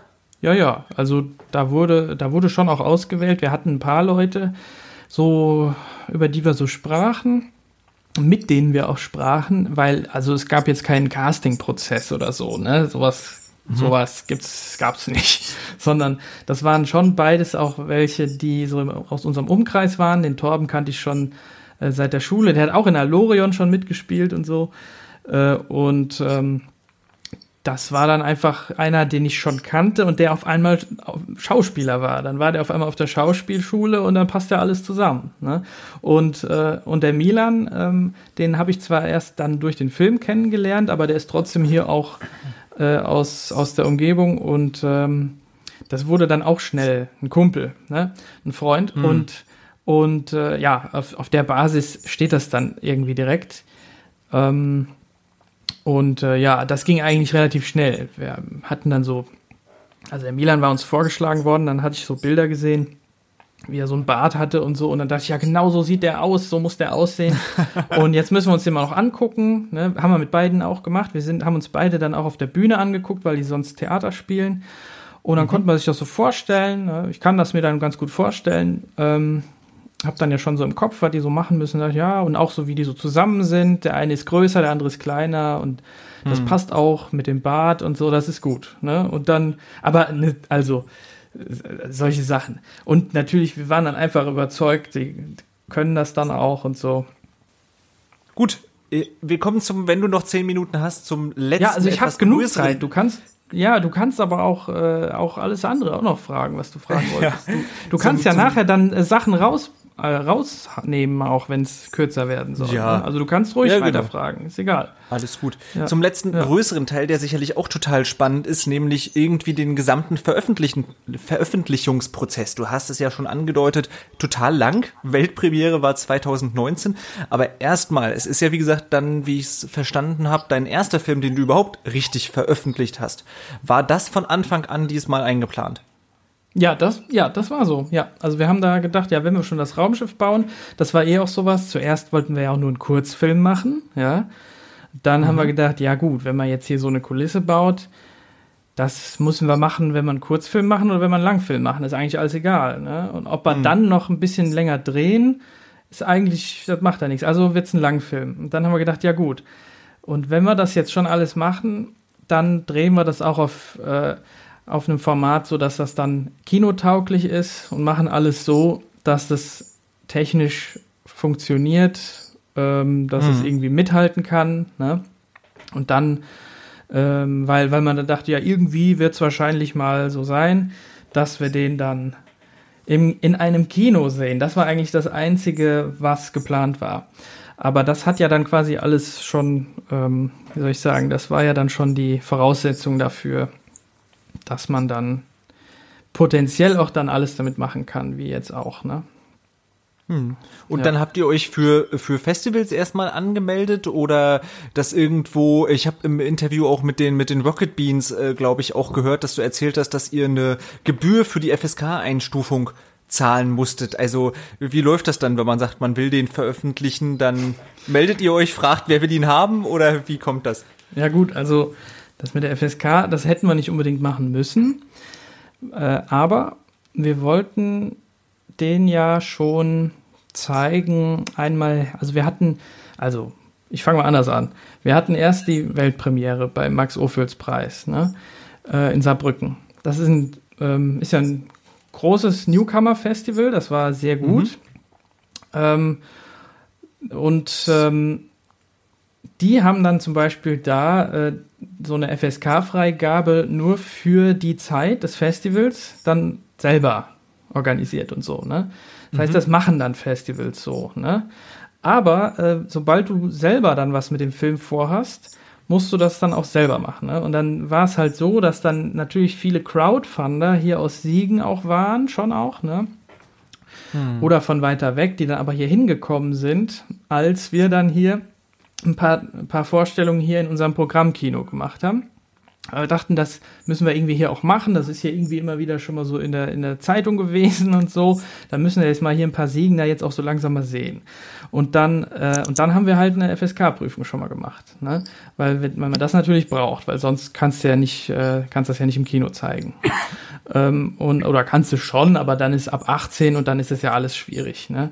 Hm. Ähm, und glaube ich, oder vielleicht darfst du es auch, auch nicht, ich weiß es jetzt gar nicht, aber es war halt besser, das dann zu machen. Und und ähm, ähm, ja, ähm, damit hing das jetzt zusammen. Ähm, und ähm, ansonsten mit den Festivals, man, ja, also man bewirbt sich da halt, ne? Also man reicht da den Film ein und dann, das mhm. macht man auch sehr oft. Man muss da sehr viele Festivals sich mhm. raussuchen und sich informieren und wo man da was hinschickt und was man sich da, ne, was man da so äh, quasi auf seine Liste schreibt und dann klappert man das ab und dann ähm, gibt es halt mehr Absagen natürlich als Zusagen. Und mhm. äh, die ersten äh, waren natürlich auch erstmal erstmal Absagen. Und dann war das aber natürlich auch in der Zeit, da waren wir noch nicht so vertraut damit, da wussten wir auch noch nicht so, wie ist denn so die Quote? Also ist das so ein Prozent Zusagen oder doch vielleicht mhm. zehn mhm. Prozent? Oder worauf muss man sich hier einstellen? Oder nimmt nachher keiner den Film und das war's und so. Und dann hat, haben wir aber halt die vom Max-Ophüls-Preis zugesagt und dann war das ja alles alles sehr gut und dann verselbstständigte sich das halt so ein bisschen, weil dann mhm. ähm, das zum Teil so war, dass dann das eine, die einen von, von dem einen Festival gesehen haben, ah, da läuft der Film da, was ist das denn für ein Film? Und dann kamen auch schon mal Einladungen dann. Mhm. Äh, schickt uns doch mal den Film, wir gucken, ob er ins Programm passt. Das ist natürlich besser schon direkt, als wenn du jetzt äh, das einfach nur so da einreichst. Und dann gibt's da tausend Einreichungen und dann ja. guckt irgendein Praktikant mal kurz drüber und das war's. Ne? Das, das mhm. kann halt auch immer sein, weil da müssen die ja irgendwie mit zurechtkommen, ist ja auch, mhm. ist ja auch kein Problem. Ne? Äh, aber wir haben uns natürlich auch schon mal geärgert, weil wir uns dachten, ja, die haben den Film bestimmt gar nicht angeguckt und so. Ne? und äh, aber so ist es dann eben auch. Ne? Aber trotzdem, dann gab es ja genug, also jetzt hatten wir ja 19 insgesamt in der Zeit, 19 Festivals, hm. so überall so, ähm, auch in Australien und äh, äh, drei Stück in den USA und ja, in London und in Mailand und äh, in Brügge Mhm. Und äh, oft waren wir auch da, ne, selber vor Ort. Ähm, äh, aber nicht immer. Also in Australien waren wir zum Beispiel nicht.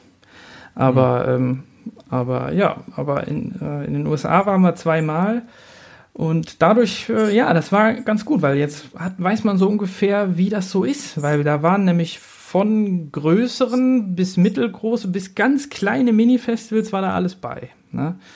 Mhm. Und ähm, ja, das war natürlich schön, dann immer auch vor Ort zu sein, nicht als Tourist, sondern weil man was zu tun hat, ne? weil man da auch zu Nutze ja, das, ist irgendeiner Sache.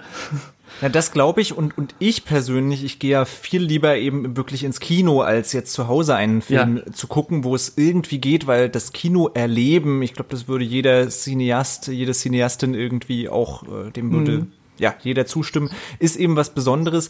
Mhm. Wie hast du denn das mit deinem Film erlebt? Also wenn du erlebst, wie das Publikum darauf reagiert hat, hast, war das, war was überraschend? War es so, wie du es erwartet hast? Hast du ein Feedback danach bekommen? Kannst du dazu etwas sagen? Ja, also es gab immer Überraschungen und es war immer, also es war am Anfang sehr schlimm und es wurde immer weniger schlimm. Also am schlimmsten war es deswegen bei der Weltpremiere. Ähm, sehr, sehr viel, ähm, wie soll ich sagen, Form von Aufregung vorher und auch währenddessen immer gedacht, äh, jetzt hat man doch noch was falsch gemischt und dann äh, kommt gleich irgendein Ton äh, von hinten links, der von, ah. von, aus dem Center kommen soll oder sowas oder nachher geht das Bild weg, weil man vielleicht beim Coden noch irgendwas doch noch falsch gemacht hat, sowas und dann äh, hast du halt die Leute, die da um dich herum sitzen und auf Festivals, das haben wir irgendwann dann auch gelernt, da kann das schon mal sein, dass einer sich mal äh, 20 Minuten einen Film anguckt und dann wieder rausgeht. Ja. Das kann da eher sein als so, wenn du normal ins Kino ja. gehst. Und ja. ähm, das muss man dann auch wissen, wenn man da sitzt, weil wenn dann Leute rausgehen oder oder so und dann fragst du dich, warum, warum geht der? Und dann kommt der aber irgendwann wieder und dann war er nur auf Toilette, dann ist das okay. aber manche bleiben dann doch weg und dann ähm, ja. fragt man sich halt bei jedem, warum, warum, weil das halt wirklich, du nimmst das dann persönlich, ne? Dann wird ja. dann immer gesagt, ja, das brauchst du nicht persönlich nehmen, aber das ist was, das ist so. Das, der Film ist dann dein, das ist dein persönliches Ding, ne? Hm. Da, da hast du dich selbst reingelegt, ne, in den Film, ne? Und äh, deswegen ist auch jede Form von, ähm, also unangemessener Kritik, ja, für dich was Schlimmes. Das ist wie, ne? Und äh, mhm. sobald du aber merkst, äh, ja, da, da will einer über den Film sprechen, hat irgendwas anders gesehen, das nicht verstanden oder fand irgendwas komisch, dann geht das, ne? Aber mhm. irgendwie sowas wie, wenn man, wenn ich äh, am Anfang jetzt nach ähm, Dings geguckt habe, hier IMDb und guckt da und dann, dann hat einer so einen Stern gegeben und da steht dann The Worst Movie I have ever seen, ja. Ja. Äh, dann fand ich das erst total schlimm und jetzt kann ich das mehr einordnen, ähm, weil, weil man dann auch mit bedenken muss, wie das funktioniert im Internet und wie solche ja. Sterne vergeben werden und wer das wahrscheinlich war oder so. Und vor allen ja. Dingen, dass dann, dass dann drei Bewertungen danach, einer mit zehn Sternen steht, äh, the best movie I've ever seen. Ne? Und, und, dann kann das ja auch nicht stimmen. Und dann ist es irgendwie, und dann ist es äh, dann auch wieder gut. Ähm, aber deswegen, das ist schon schwierig, aber ähm, es ist trotzdem interessant, wie schnell man sich dran gewöhnt. Also so ist es bei mir auf jeden Fall. Also ähm, hm. ja, das ist jetzt schon okay. Äh, und meistens gab es ja auch eher positive Reaktionen, muss man ja auch sagen. Ja. Also wir haben sehr viel, also natürlich immer so auf den Retro-Aspekt, das fanden Leute immer gut, immer so das Visuelle und so. Das, ähm, Dafür habt ihr doch sogar irgendwo einen Preis bekommen, oder? Ja, also wir haben fürs ähm, fürs beste Production Design in, äh, in Texas den Preis bekommen und das äh, in Miami auch für die äh, Practical Effects. Ähm, und ähm, ansonsten wurde das auch natürlich immer mal irgendwie hervorgehoben. Also in, hm. Äh, in Australien haben wir ja den quasi den besten Film vom, also den Hauptpreis da und so. Mhm. Und da wurde das dann natürlich auch dabei auch, das war dann auch immer ein Thema, auch immer in den mhm. QAs oder ähm, irgendwelchen sonstigen Interviews. Das war irgendwie immer schon was Besonderes, weil gerade auf den Festivals, wir haben ja dann da auch viele Filme gesehen, ähm, da ist natürlich dann auch oft ähm, weniger Budget und dann wird es natürlich eher gelöst mit, äh, also wenn dann da Special Effects sind, dann wird es anders gelöst, dann wird es meistens ähm, mit Animationen gelöst oder so. Deswegen war das dann direkt immer schon was, mhm. was Besonderes halt. Ne? Ja. Mhm. Aber, aber auch schön immer, wenn über den Inhalt gesprochen wurde und da gab es immer irgendwelche Ideen, an die wir selber nicht gedacht haben, irgendeiner, der irgendwas irgendwie gesehen hat und dann hat man sich immer gefreut, was dann da manchmal für Interpretationen kamen und so oder Fragen, warum habt ihr das und das gemacht? Und dann haben wir überhaupt selber gar nicht drüber nachgedacht und so und dann fiel uns das auf, stimmt, das ist ja als wäre das ein Symbol für sowieso, ne? Äh, mhm. Aber haben wir eigentlich nicht so vorgehabt, aber wenn das so gesehen wird, ist ja, ist ja gut. Ne? Also ja, sowas, das ne? meine ich. Das ja. finde ich immer, glaube ich, spannend, weil das passiert, ja. glaube ich, immer, dass auch ja unbeabsichtigte Sachen dann irgendwie passieren oder Sachen anders rezipiert werden. Das ist, glaube ich, immer, ja, immer genau. spannend, ja. Ja, genau, auf jeden Fall. Das, äh, das, so ist es, ja. Und dann habe ich auch immer so Sachen im Kopf, ähm, was Leute so gesagt haben. Das, ne, das, was ich eben meinte mit der Nostromo, ne? Äh, mhm. oder in London hat einer gesagt, ähm, dass man sie in den Film reinlehnen muss, anstatt sich zurückzulehnen oder so. Ne? Aha. Das, das fand ich ganz gut. Ja. Oder ähm, und äh, der ähm, der äh, Nicholas Meyer, der Regisseur vom Zorn des Khan, also vom St zweiten Star Trek-Film und auch vom sechsten Star Trek-Film. Ja. Der hat den Film ja auch gesehen in, äh, in Texas. Okay. Und, und der, äh, also das, das war so der, der, der, sagen wir mal, Ritterschlag. Der, der mich am meisten, ähm, also mit seiner, mit, mit seiner Prominenz beehrt hat, ja, äh, okay. von, von, den, von allen Zuschauern. und äh, ähm, Nee, also nicht der Darsteller, der Regisseur, weil Thomas hast du eben gesagt, ne, der der und nee, der, das nee, ist, der Ritterschlag hat er gesagt. Genau. Das war Ach so. wie so ein Ritterschlag. Ach so, ich habe irgendwie Darsteller verstanden. Okay, ja, das müsst ihr alles rausschneiden. Auf jeden Fall, ja, nee, aber ähm, genau, also ähm, Nee, der, der fand das auch gut und so und dann hat er auch Fragen gestellt. Dann haben wir irgendwann, habe ich nur noch Fragen über seine Sachen gestellt. Dann hat das sich so ein bisschen gedreht im Gespräch. Ne? aber aber es ist ja auch irgendwie dann gut, ne? Und dafür sind so Festivals dann auch auch schon mal gut, ne? Dass du dann da so hm. nicht nur mit so Leuten, sondern auch einfach mit einfach insgesamt auch mit mit anderen Filmemachern zusammenkommst, hm. die dann, äh, die du sonst vielleicht nie getroffen hättest, ne? Hm. Das ist auch schon sehr gut dabei. Ja. War das auch der Grund, warum es doch jetzt äh, bisher zumindest so lange gedauert hat für eine Kinoauswertung, dass ihr viele Festivals abgegrast habt? Oder, dass die Frage steht natürlich im Raum, hängt da jetzt auch irgendwie die Pandemie mit drin? Ja, beides. Also ähm, äh, die Pandemie fing ja zum Glück erst an, als wir die meisten Festivals schon durch hatten. Mhm. Ähm, das heißt, da haben wir Glück gehabt die Pandemie, die, ver, die verzögert jetzt nur die ganze Zeit den Kinostart. Also der hätte schon im Dezember sein sollen und äh, mhm. äh, ja, und jetzt ähm, wurde es schon ein paar Mal ver verschoben. Zuletzt hieß es mal Juli, aber naja, mal gucken. Kann ich deswegen auch nichts weiter zu sagen. Und die ähm, die äh, DVD- und Blu-ray-Veröffentlichung ist dann ja auch irgendwie daran gekoppelt. Ne? Kann man ja nicht ja. so gut vorher machen und so. Das hängt ja dann, muss dann ja irgendwie zeitlich zusammenpassen. Ne? Ähm, genau. Aber vorher, klar, die äh, Festivalsache, es ist ja so, man braucht ja erstmal einen Verleiher. Also ich habe ja, ich kann ja nicht einfach mit dem Film zum Verleiher und dann sagt er, ach ja, alles klar, ja, machen wir, ja, dann ist gut, okay, vielen Dank, mhm. tschüss. Ja, so läuft das ja nicht, ja? ja. Sondern, sondern du musst denn ja, musst ja erstmal irgendwen finden, ja. Und wie macht man das, ja? Hast ja keine Ahnung mhm. von. Die ganze Zeit nur immer zu Hause hier in Siegen Filme gemacht, weißt ja nicht, wie du an irgendeinen Verleiher kommst, ne? So, und dann äh, weißt du irgendwann, so, jetzt, okay, jetzt gehen wir auf die Festivals da wird's doch wohl irgendwelche, treiben sich doch so welche rum, oder nicht? Oder wie?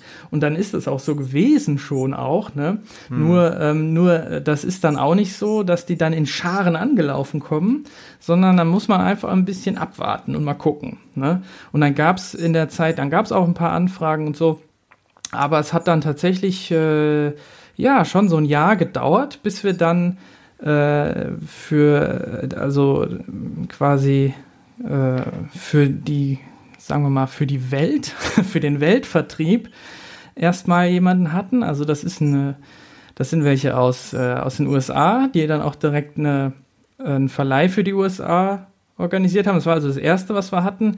Die haben dann halt den Film auch schon längst verramscht, ähm, haben da so eine DVD ähm, rausgebracht. Das habt ihr doch bestimmt auch schon gesehen mit dem blöden Cover. Ähm, mhm und äh, auch mit einem anderen Titel und so. Äh, und den kann man da jetzt kaufen, den kann man auch bei Amazon kaufen. Ähm, kann man importieren, wenn man will. Ne? Da ist dann auch mhm. synchronisiert auf Englisch und so, was uns auch überrascht hat. Ach Weil so, das ja, Synchronisation. Ja, ja, haben sie synchronisiert. Ah, ja. Das ist halt das Business, das muss ja auch so sein bei den Staaten und so. Die, die brauchen Synchro. Ja, also wenn, genau, oder gar nicht. Ne? Also das, mhm. das, genau. Und ähm, äh, ja, und dann ähm, äh, ja, aber die, der deutsche Verleih, die kam dann ein bisschen später, äh, also fürs deutschsprachige Europa, aber die sind hier in, in Deutschland halt. Äh, und die machen das, so wie es aussieht, ein bisschen schöner. Da, da, und auch die Norweger. Mhm. Es gibt auch noch einen norwegischen Verleih, die machen äh, machen es auch schöner, äh, auch besonders schön. Also da habe ich ein bisschen Einblick, aber ich habe auch in vieles keinen Einblick. Ne? Also ich mhm. habe gehört, wir hätten auch einen Verleih für China, aber mehr weiß ich nicht. Also ich, ich weiß so. sonst weiß ich es sonst nicht. Also keine Ahnung, was, was da Wie fühlt man sich denn eigentlich dabei, wenn man halt äh, gar keinen Einfluss plötzlich mehr hast, wenn halt das das Kind halt weg ja. ist und flügge geworden. Und ja, am Anfang auch sehr schwierig, aber jetzt ist doch eigentlich ist egal. Also ich meine, dann sollen sie halt was machen damit und äh, so schlimm wird's ja wohl nicht sein. Also und also ich meine, wenn die, wenn halt die in den USA ein bisschen verramschen mit der DVD, es gibt ja noch mehr als die USA und außerdem, wir sind ja jetzt nicht äh, darauf angewiesen, wir müssen damit jetzt auch nicht unbedingt Geld verdienen, es muss damit ja eigentlich gar nichts passieren, es gibt gar keinen Muss, ne? Sondern mhm. es gibt eigentlich immer nur Bonus und immer nur Sachen, die man sich vorher nicht vorgestellt hätte. Also es gibt eigentlich immer nur irgendwelche Schritte in irgendeine besondere Richtung, die man nicht erwartet hätte. Und äh, deswegen ist das schon auch, deswegen sind eigentlich auch diese ein bisschen komischen Erfahrungen, äh, sind die auch äh, gut letztlich, ne? Weil du das dann auch hm. schon mal schon mal erlebst und so und, und siehst dann einfach geil. mal, was so ist, wenn wenn einer ein doofes Plakat für deinen Film macht und du kannst nichts dagegen machen oder sowas, ne? Ja. Äh, und dann siehst du, wie das so ist und so und dann weißt du ja, die anderen, die machen es wieder anders und dann ist das schon auch okay und so. Hm. Also, ja, muss man sich dran gewöhnen, ja. Das heißt, wir haben es jetzt 2021. Ja. Wann hast du, in welchem Jahr ging es richtig los? Wann habt ihr Crowdfunding gestartet? Crowdfunding war 2014. Ja. Da haben wir auch gedreht. Mhm. Also 2014 war viel.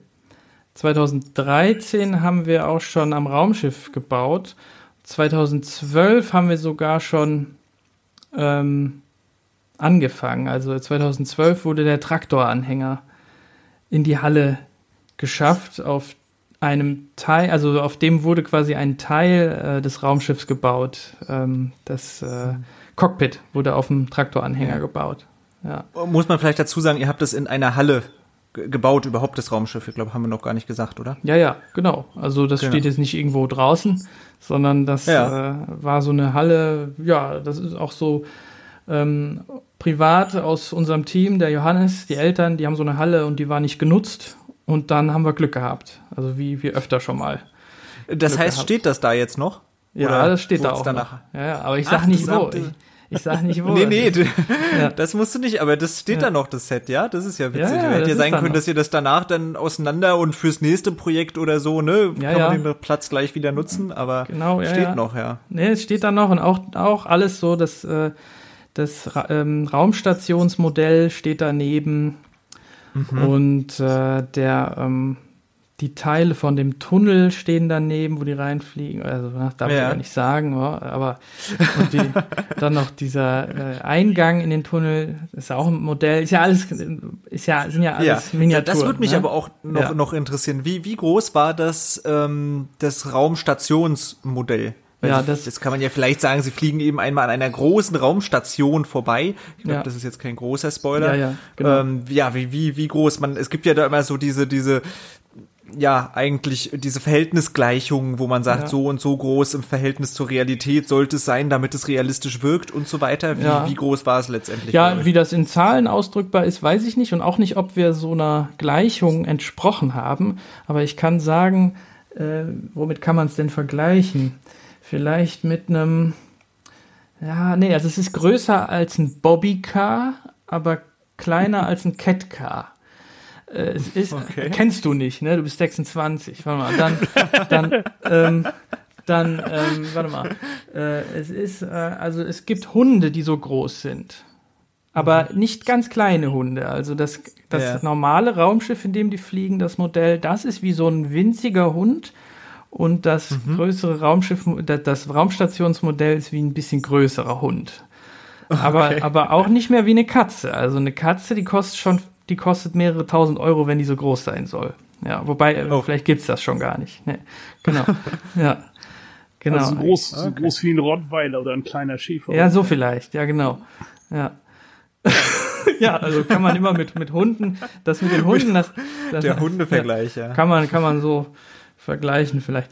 Ja, also ähm, und das besteht halt äh, aus also Styroporteilen, so Verpackungsteile von äh, einer Waschmaschine. Also die ist ja so eingepackt in solche äh, eckigen äh, Dinger, ne, mhm. die so aber dann so bestimmte Formen haben. Die wurden anders angeordnet und dann halt ähm, ganz viele Mini äh, äh, ähm, Plastikteile aus irgendwelchen ähm, ausrangierten ähm, Sets äh, von äh, Modellbausätzen, ne? also so irgendwelche mhm. äh, irgendwelche Sachen, also Kit-Bashing heißt die Methode, ne? Das haben wir bei dem kleinen Raumschiff, mhm. also beim Hauptraumschiff noch mehr gemacht. Ähm, da steckt alles drin vom, von äh, irgendwelchen äh, äh, Raketen über Lokomotiven, auch äh, mehrere Star Wars und Star Trek äh, Vehikel stecken da drin und so, also mhm. immer die ganzen Teile neu zusammengesetzt und neu kombiniert und so. Und bei der Raumstation, da ist es mehr, da sind auch viele so Spielfiguren und Überraschungseierfiguren und so. Und dann wurde das halt ähm, alles angesprüht, weil wenn du dann so ein ja. Grunddesign hast, mit Grau und Schwarz ist ja sehr dankbar. Ne? Da kannst du dann ja. alles ansprühen und dann hast du ja einfach nur noch solche Formen. Und wenn du dann dann nachher alles schön beleuchtest und machst und so, dann passt das schon. Also dann, dann kann man das. Also, das heißt, die hat zum Beispiel eigentlich fast nichts gekostet. Also die Raumstation, das Modell hat eigentlich, ich glaube, da wurde nichts gekauft dafür. Also, also das, das ist wirklich, äh, ja, Kinomagie sozusagen oder Produktionsmagie. Ich weiß nicht gar nicht, wie, wie man das nennen kann. Aber ja. das muss ich wirklich sagen, das klingt vielleicht so für Leute, die jetzt diesen Film noch nicht gesehen haben. Ja, da werden irgendwelche Raumstationen aus Ü-Eier-Packungen hier gebaut. Das ja, kann man sich gar nicht vorstellen. Aber es wirkt wirklich, wirklich großartig. Und das sieht man jetzt oder ich hätte es. Ich meine, ich habe mich natürlich dann ähm, ein bisschen drumrum belesen und jetzt erst recht natürlich auch in Vorbereitung auf dieses, äh, diesen Podcast hier. Äh, das hätte ich nie und nimmer geglaubt, dass das ja, einfach nur, nur ein Styropor-Ü-Eier-Fabrikat ist. Ja, also, das ist großartig. Schön, ja. Das ist gut, dass du das sagst, weil das Problem ist, wenn man solche Sachen erzählt und irgendeiner ja, kennt den genau. Film noch nicht, das hat schon oft doofe Situationen gegeben, weil du kannst ja dann selber nicht sagen, ja, aber es sieht schon besser aus. Das, ein bisschen kannst du es, ein bisschen behaupten darfst du das, aber du darfst dann nicht zu viel dann da dich reinsteigern und sagen, das sieht total geil aus und so, dann geht das schon nicht mehr. Da muss man schon wieder ja. dann, äh, weil das weißt du ja dann wieder nicht, ob der das auch gut findet und so. Und deswegen ja. ist es gut, wenn, wenn du das sagst, weil, ja, genau, also, also ich meine, man muss, weiß ich nicht, man, man, man, man kann äh, mit solchen Mitteln da ganz viel machen. Man muss dann einfach nur sehen, dass alles zusammenpasst ja, und sich halt für einen Look entscheiden, mit dem das auch klappt. Ne? Also wenn man mhm. jetzt, wenn man jetzt, also wir hätten ja jetzt nicht aus dem, irgendeinem Schrott äh, so eine Enterprise-Form machen können. Mhm. Ne? Die ist ja wie aus einem Guss, das ist ja was ganz anderes. Mhm. Die, hätt, die hätten wir ja nicht machen können. Ne?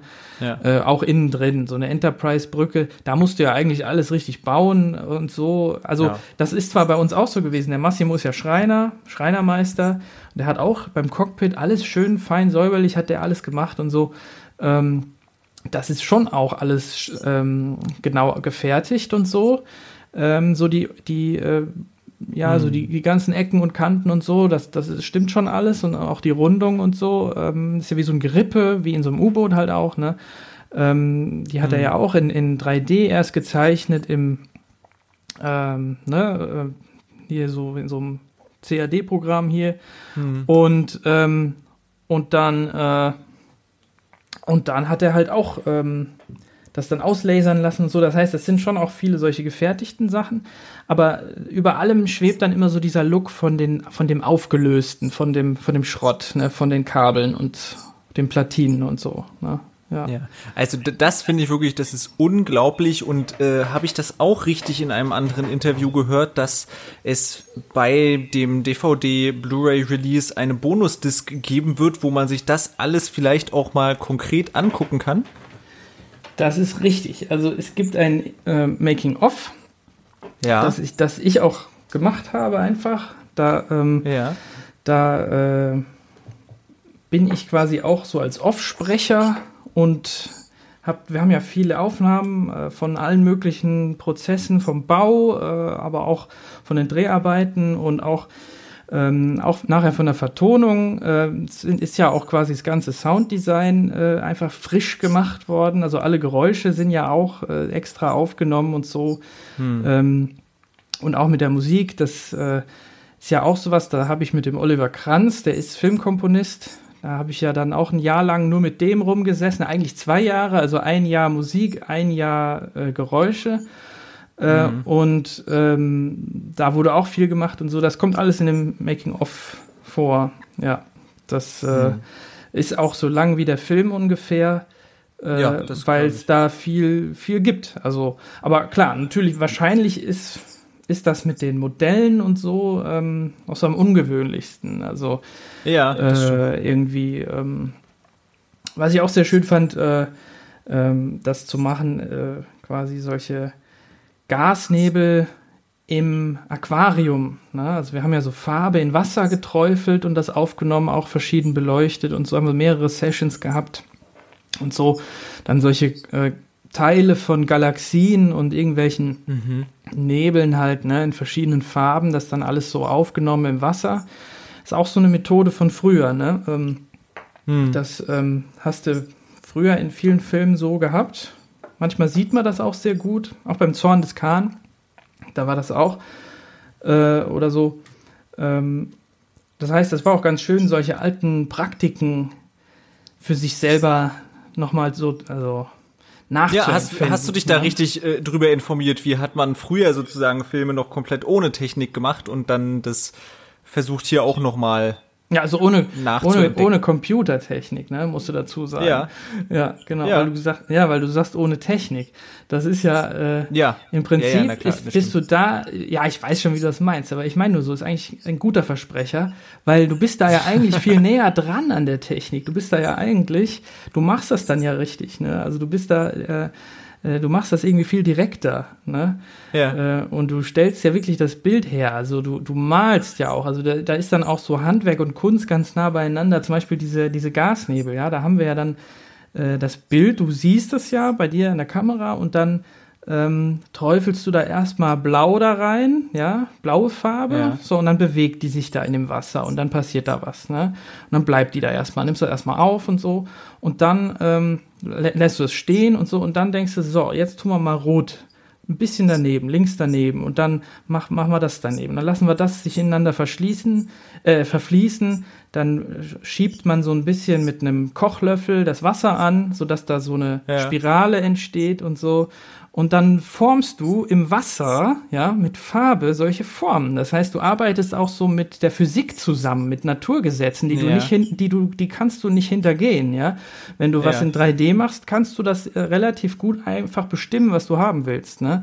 Aber wenn du hier bist, wenn du das machst, dann kannst du manche Sachen ja gar nicht anders machen. Dann musst du dich darauf einlassen, wie die Welt ist, ne?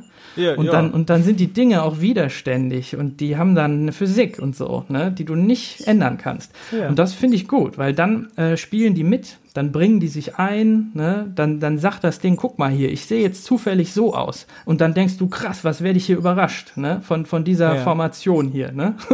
und dann, äh, äh, so ist es auch mit den Teilen, wenn du, wenn du Sachen auseinander nimmst, dann guckst du auf einmal, wie sieht eine Waschmaschine von innen aus, und dann sind da lauter Teile drin, hättest du nie gedacht, und das bauen wir alles hier an die Wände, und das hättest du ja nie vorstellen können, das hättest du nicht so ja. bauen können, ja, sondern du hast die Teile, die haben schon ihre Art und Weise, und die bringen sich selber ein, ne? die spielen mhm. dann mit, ne? und so. Das, das war halt auch gut. Das, das ähm, macht, glaube ich, auch viele Filme aus, die mit solchen Techniken entstehen oder entstanden sind. Ähm, äh, irgendwie wahrscheinlich, ja, weiß ich nicht. Man merkt das bestimmt ein bisschen. Ne? Also total. So also das das macht wahnsinnig und das, das hast du ja auch schon beschrieben, dass viel auch über diesen Aspekt geredet wird in den Interviews, in den Besprechungen, mhm. dass das einen wahnsinnig großen Teil des für mich auch ja vom Reiz des Films ausgemacht hat, diese, mhm. diese Optik, dieses gefühlt handgemacht und ist es ja eben auch und das ist, das ist total, total spannend und diese Leidenschaft dafür, die springt beim Film auch total über, ja. Ja, das ist das, schön. Ja, Das macht doch bestimmt auch ziemlich viel Spaß, in sowas zu entwerfen. Ja. Wenn man dann nachher sieht, wie es dann langsam Form annimmt und nichts irgendwie großartig vorgezeichnet ist, sondern man mit dem arbeitet, was man denn gerade hat. Und dann ja. ein einfällt, oh, da kannst du ja noch mal das machen und das machen. Ja, und dann machst du auch so Sachen, die könnten dann nachher Insider sein, aber das wird keiner sehen wahrscheinlich. Zum Beispiel haben wir, kann ich mal verraten jetzt, ja, zwar, ja. haben zum Beispiel hinten am Raumschiffmodell, da ist ein Teil, das ist der Hinterkopf sozusagen von ähm, einem ATST-Kampfläufer, ne? also von, von Endor, ne? Äh, mhm. von der Schlacht von Endor, ne? Weißt du, was ich meine? Ne? Die ATSTs. Ach, also weißt du was? Also das ist der, das sind die, weißt du es, Thomas? Das sind ja, die, die Zweibeiner. Ja, genau, also die, die Zweibeiner, wo dann auch der Chewbacca reingeht und so, die dann, wo bei den Evox, ja? Genau. Ach, ja, ja, ja, ja, ja, ja? jetzt, ja, ja. Ich habe vergessen zu sagen, in welchem Film. Ne? Ich dachte, das ergibt ja, sich. Ja, ja, okay. Ich wollte gerade sagen, so, so weit war ich da. Ja, jetzt, Entschuldigung. Ja. ja okay. Ich glaube, das war mein. Ja, ja, nee, nee, okay. Aber äh, also der hat, die haben ja so einen Kopf und dann okay, das Modell ja. davon. Wir hatten also ein Modell von, und das hat, äh, das, da bestand der Kopf aus einem Vorder- und einem Hinterteil. Und das Hinterteil ist dann auch quasi hinten an unserem Raumschiff dran. Und da ist aber auch wieder äh, so eine Kuppel drauf von irgendeinem anderen von irgendeinem anderen Ding und so. Und weiter mhm. unten ist zum Beispiel der Kühlergrill von einem Snowspeeder, also von Hoth, von der Schlacht von Hoth, die Snowspeeders. Mhm. Ne? Ist dann der Kühlergrill hinten dran. Und der sieht auch noch genauso aus und ist auch genau da, wo er quasi ist als Kühlergrill, also hinten dran. Ne? Und ähm, äh, da, ja, und das äh, ist auch dann sowas. Dann freut man sich währenddessen, dass man solche Sachen da verbaut. Und dann denkt man, ja, wer, wer, weiß, ob das mal jemand erkennt oder so, aber das ist natürlich Quatsch, das erkennt ja keiner mehr. Ne? Hm. Äh, ah, aber ja. Doch, irgendwann schon. Das ist, das ist immer so. Irgendwann ja, kann auch nach sein. zehn ja. Jahren oder so in irgendeinem Forum wird dann, ja, habt ihr nicht mal bemerkt, das und das? ja, kann auch sein, ja. Ja. Ja, ja dann Thomas, hast du noch abschließende Fragen? Hm, nein, eigentlich soweit nicht. Also soweit nicht. Mein, meine äh, notierten Fragen wurden alle wirklich sehr ausführlich schon behandelt. Ja, ja. das ist ja, gut. Also insofern, Marcel, vielen, vielen Dank. Thomas hat es gerade schon gesagt, vor allem für deine Ausführlichkeit. Das ist wahnsinnig spannend gewesen. Danke, dass du dir diese Zeit mal genommen hast. Das hat wirklich viel Spaß gemacht. Ja, ja hat mir auch Spaß gemacht und ich, ich weiß auch gleich, äh, wenn wir dann Schluss gemacht haben, da fallen mir auch wieder Sachen ein, weil, also es sind halt viele Sachen, ne, also die man erzählen ja. könnte, ne, also das merkt ihr ja auch, also ich komme da manchmal von mhm. einem aufs andere und so ähm, und das war ja auch eine lange Zeit und man hat da viel gemacht einfach, ne, mhm. äh, ihr, ihr, ähm, ja, keine Ahnung. Wenn ihr euch für Sounddesign interessiert, können wir da auch noch mal eine extra Sendung drüber machen. oh ja, also an sich eigentlich äh, gerne. Also muss man immer mal überlegen, ob man dazu eine ganze Sendung macht. Aber ich, ich ja. komme ja eher aus dem Musikbereich eigentlich. Ja, können wir auch also, drüber sprechen. Äh, Ton Musik? und Musik eben. Das ja. ist das ist auch noch total spannend. Hatte ich jetzt auch noch stehen, aber ich glaube, sonst wird's wirklich wirklich fast zu lang hier. Ja, aber ja. vielleicht kann man das ja zu einem Bereich Musik noch mal irgendwie ins Auge fassen. Ja, Fände ich spannend. Ja, also ich will euch zu nichts drängen oder so, aber dann gebe ich dir nur schon mal den Hinweis zum Beispiel wurde mit einem Eierschneider auch äh, Musik gemacht. Der wurde gesampelt und aufs Keyboard ah. gelegt. Das habe ich mich, ich habe mir das gedacht, dass ihr da wahrscheinlich eine fast schon ähnliche Technik angewandt ja. habt, wie auch beim Setdesign, also ja, auch, äh, genau ich sag so. mal, Alltagsgegenstände verfremdet habt und daraus äh, Töne, Klänge, Geräusche letztendlich äh, gemacht habt. Ja, ja. das. Genau. Insofern könnte man da wahrscheinlich genauso faszinierende Geschichten noch, genau. noch erzählen. Ja, mehr erzähle ich dann auch nicht, aber, aber so ist es. Also da wurde genau äh, im Prinzip überall immer das gleiche Verfahren. Ne? Also so, hm. so äh, sehr viel aus der Umgebung genommen und irgendwie, hm. irgendwie verwendet. Aber auch ein paar richtige Instrumente, muss man dazu sagen. Ne? Hm. Ja. ja. der Oliver kann ganz toll Cello spielen, zum Beispiel. Hm. Da ist dann auch einfach ein Cello. Na, naja. Ja. Ja.